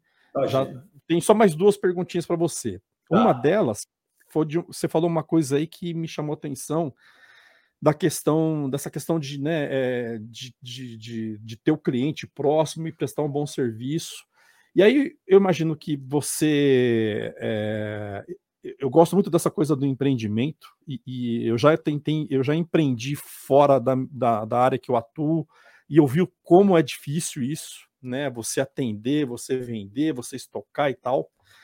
E você faz uma venda que é técnica, né? As pessoas têm que saber, não sei se exatamente precisa ser tenista, mas pelo menos tem que, não pode falar de, eu acho, né? Tem que saber daquilo que está falando, porque senão, como você falou, os tenistas são pessoas que, que são exigentes, é, a pessoa vai matar o cara ali. Eu imagino que a parte técnica, você ou alguém sênior seu lá vai ajudar os novos que estão vindo. Mas suponhamos que eu vá trabalhar com você, eu queira trabalhar com você, me candidato, vou fazer as entrevistas. O que, que é, o que, que você não abre mão? Por exemplo, em Cordoá você vai ensinar, mas o que, que você não abre mão para uma pessoa trabalhar com você, para fazer parte da sua equipe, assim, que daria para você falar? É, eu diria, eu diria o seguinte: é, ninguém faz sucesso sozinho, né? É, eu sem a minha equipe certamente não estaria onde eu estou. Uh, eu na pandemia eu fiquei sem trabalhar fisicamente porque eu não sou novo, então tinha toda essa história de que pessoas de certa idade que não sei o que, não sei o que, e eu é, me coloquei nesse lugar e falei, olha, eu não, eu não, eu não posso, né, com essa idade, é, ficar tão exposto. E à medida que o governo foi liberando, a gente aos poucos também foi fazendo, a gente fez uma escala muito boa, funcionou muito bem lá. Então, a, a, a minha turma, na verdade, aprende no dia a dia, aprende assistindo os atendimentos, aprende quando chega um material novo, uma raquete nova, eu estudo, mando para eles os dados, para que perfil de jogador. É, então, na, na, verdade, eu diria que hoje é muito mais sorte dos meus clientes serem atendidos pelos meus funcionários do que por mim. Porque eles estão, além de eles estarem so, saberem tudo praticamente que eu sei, eles ainda sabem mais porque eles conversam com pelo menos 50 clientes por dia. E eu não converso com 50 clientes por dia mais. Então, acho que eles têm mais bagagem hoje do que eu. Daqui a pouco eu vou ter que pedir uns conselhos lá para eles: como é que faz, como é que não faz. Então, é, uma pessoa uma pessoa nova lá, é, por coincidência, esse mês está iniciando um, uma pessoa nova e nós, há, seis anos, não trocávamos um funcionário. Há Nossa. seis anos, a gente tinha os mesmos sete encordoadores. Então, você daí veja a bagagem que esses moços, esses moços têm, né? E muitos deles vieram de quadras de tênis. Eles trabalhavam em quadra, é, então, eles conhecem o esporte, jogam. É, ninguém ganha de mim lá, mas eles conhecem o esporte, sabe muito bem o. É, até parece, né? Sabe muito bem o que estão fazendo e eu me sinto absolutamente confortável de deixá-los atender qualquer pessoa que seja. Mas essa rara pessoa nova que está acontecendo agora, essa pessoa fica exclusivamente nos bastidores. Ela vai aprender desde o zero, ela não tem nenhuma exigência de velocidade de aprendizado, nenhuma, porque é, a coisa é complexa, parece simples, mas é complexa. Os nomes para se trabalhar na parte na área comercial, todos os nomes em inglês, é, é complicado. E aí você precisa, a pessoa te faz uma pergunta sobre equilíbrio, sobre você não sabe responder, então essa pessoa não pode ir para frente é, de trabalho. Ela é obrigada a ficar nos bastidores. Então, o que ela faz? Ela trata a raquete dos clientes, faz a parte de limpeza, higiene, cuida de tudo, pega as cordas. Nossas cordas são todas guardadas com o maior rigor do mundo, porque é, eu tenho muita preocupação de, de corda que fica parada em prateleira. As cordas ressecam. A sua uhum. raquete, você acabou de falar que faz um ano que você não troca. Você vai jogar, você pode até achar que dá para jogar, mas não dá. Por quê? Porque ela ressecou, e quando ela resseca, ela perde a maior virtude dela. Qual é? A elasticidade. Então, você bate numa corda normal, ela tem elasticidade. Você bate na sua, não tem. E aí, o seu braço é obrigado a trabalhar mais para fazer a bola andar, e ele vai sentir porque a corda não está absorvendo o que deveria absorver. Então, você pode ter um problema de jogo e um problema no braço, ok? É, então, tudo isso eu não posso deixar na mão é, de uma pessoa que ainda não tem a, a, a habilidade suficiente para poder atender. uh, e ele e, e, e, os outros todos são muito bem preparados, é como se estivesse falando realmente. É, qualquer um de nós é como se a gente estivesse falando todos a mesma língua. Que legal. Eu tenho, eu tenho uma aqui que eu preciso fazer, que é sobre o beat tênis, porque senão a, a galera me mata. O Brasil, né? O Brasil já, já adotou definitivamente o beat tênis, é uma realidade. O Brasil hoje é, umas, é uma das grandes potências mundiais, né? Eu já conversei com o Narco Rodrigues, o Marco Rosa lá de Maringá, que implantou o beat tênis lá em Maringá, o Alessandro Calbucci, que acho que já ele é italiano, mas já virou quase que um brasileiro, né? E ajudou é muito a desenvolver o, o, esporte aqui no Brasil, né? E um cara super gente boa, foi super gente boa comigo, foi generoso, conversou numa boa comigo. E, e, e eu vi que você que você também comercializa é, os acessórios, raquetes é, é, que envolvem o beach tênis, né? E, e, como é que você como é que você vê esse esporte? Como é que você vê essa explosão é, que está acontecendo? Porque parece que aconteceu a mesma coisa com o vôlei de praia, né? Que a gente já tinha o vôlei de quadra, que era um esporte já é, é, consolidado no Brasil, né? Que todo mundo praticava, gostava, que gosta. E aí veio o vôlei de praia que também explodiu e parece que a mesma coisa aconteceu com o beach tênis, né?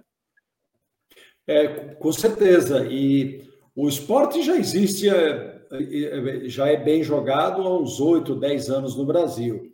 Mas na pandemia, justamente por conta da pandemia, o esporte explodiu. E as pessoas doidas para ir para uma praia, para pisar numa areia tal, é, o esporte acabou tendo uma explosão a ponto de ter ao mesmo tempo 50 academias em construção no Brasil, sabe? É, o que eu vejo do beach tênis é o seguinte: eu jogo beach tênis, claro, recreacional da mesma forma que o tênis. É, é, um, é o esporte mais democrático que eu conheci na minha vida. Por quê? Porque eu consigo jogar com minha esposa, consigo jogar com os meus filhos, consigo jogar com os amigos que nunca jogaram tênis. É um esporte social.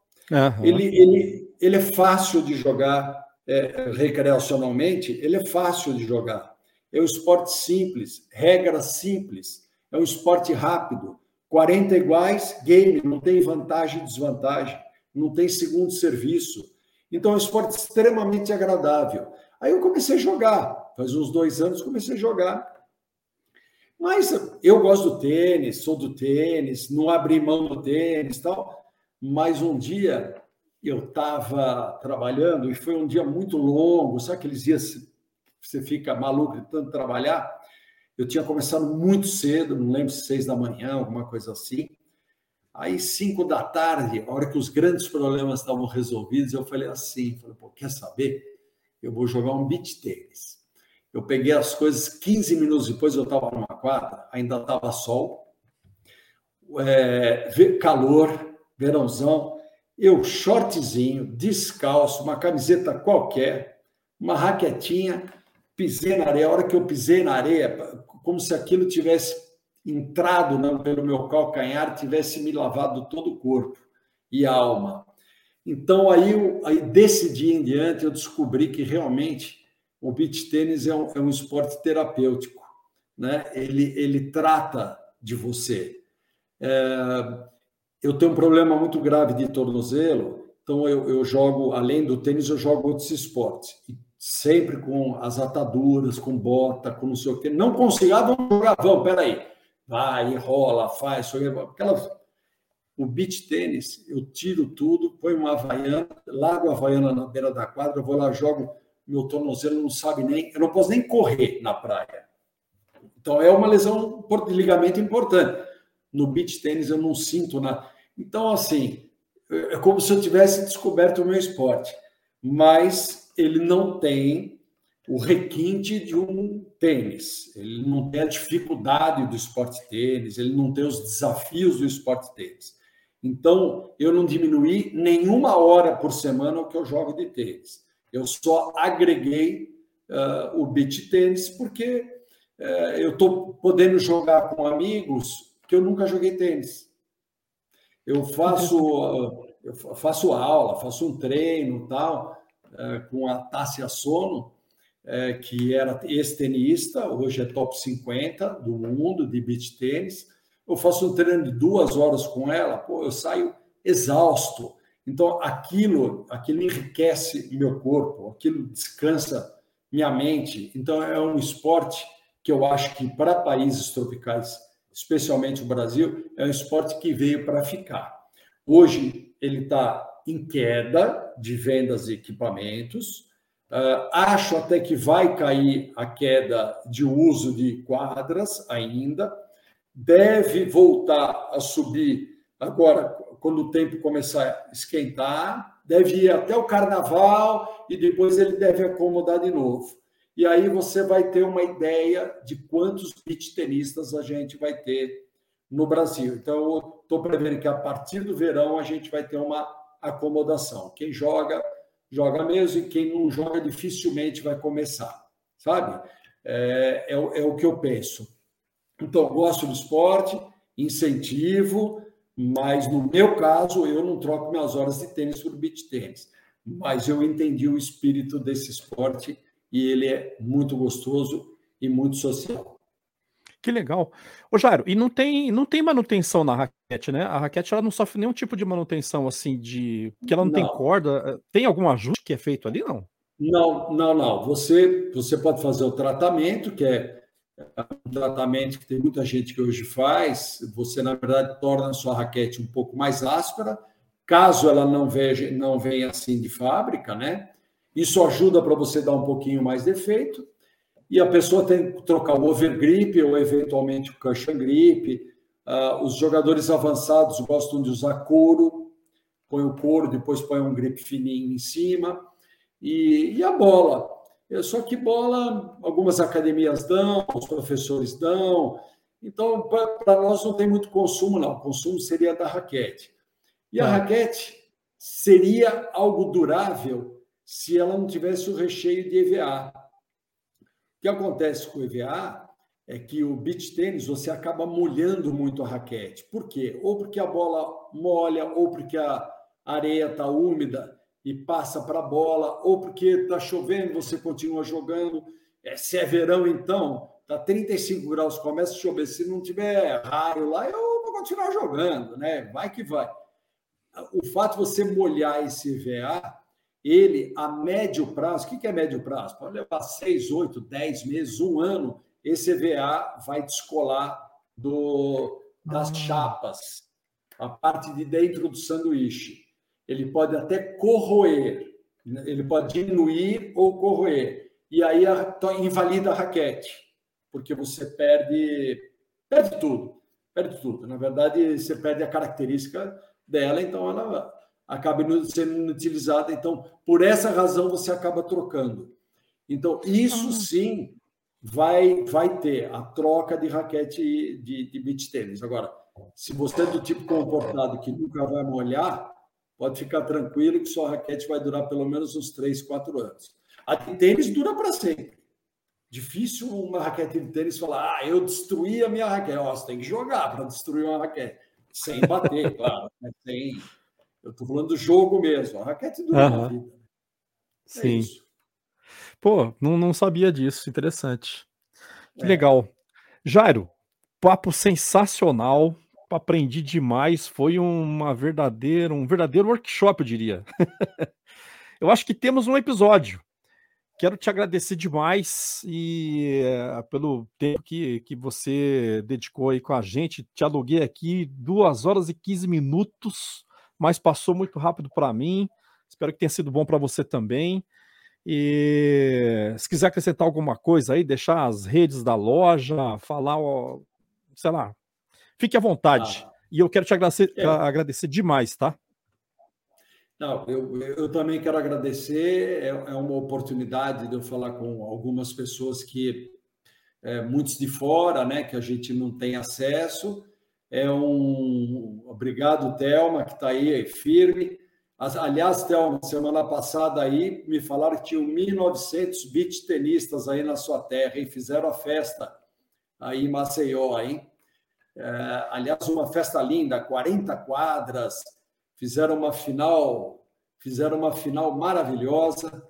É, e um dos finalistas, eu fui jogar um torneio de beach tênis esse final de semana, e um dos finalistas estava é, lá uh, agraciando o torneio, conversando com a gente também, enfim.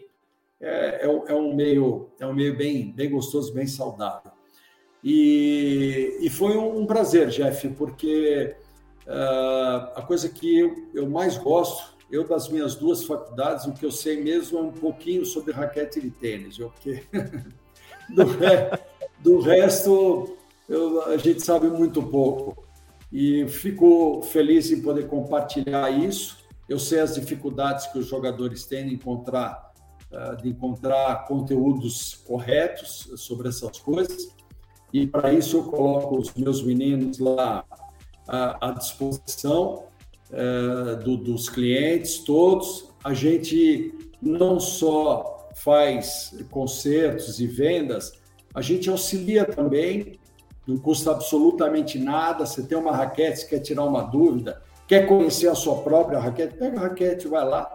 Falou, o que, que vocês podem me falar da minha raquete? Para quem serve?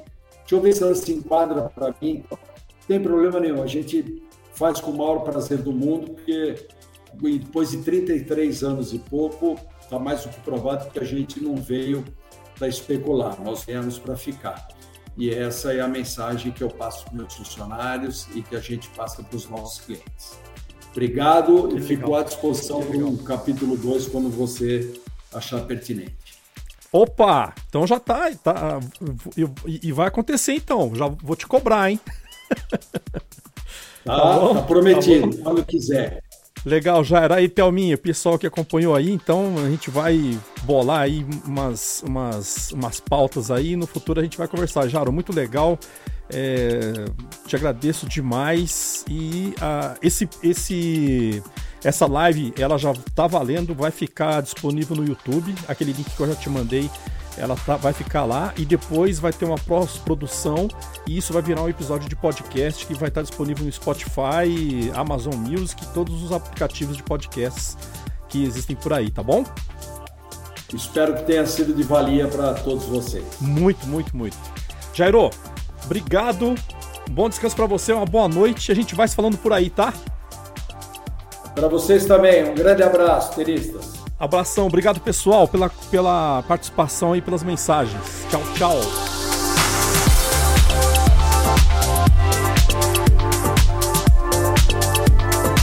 Tenistas em Ação. Uma sacada de podcast.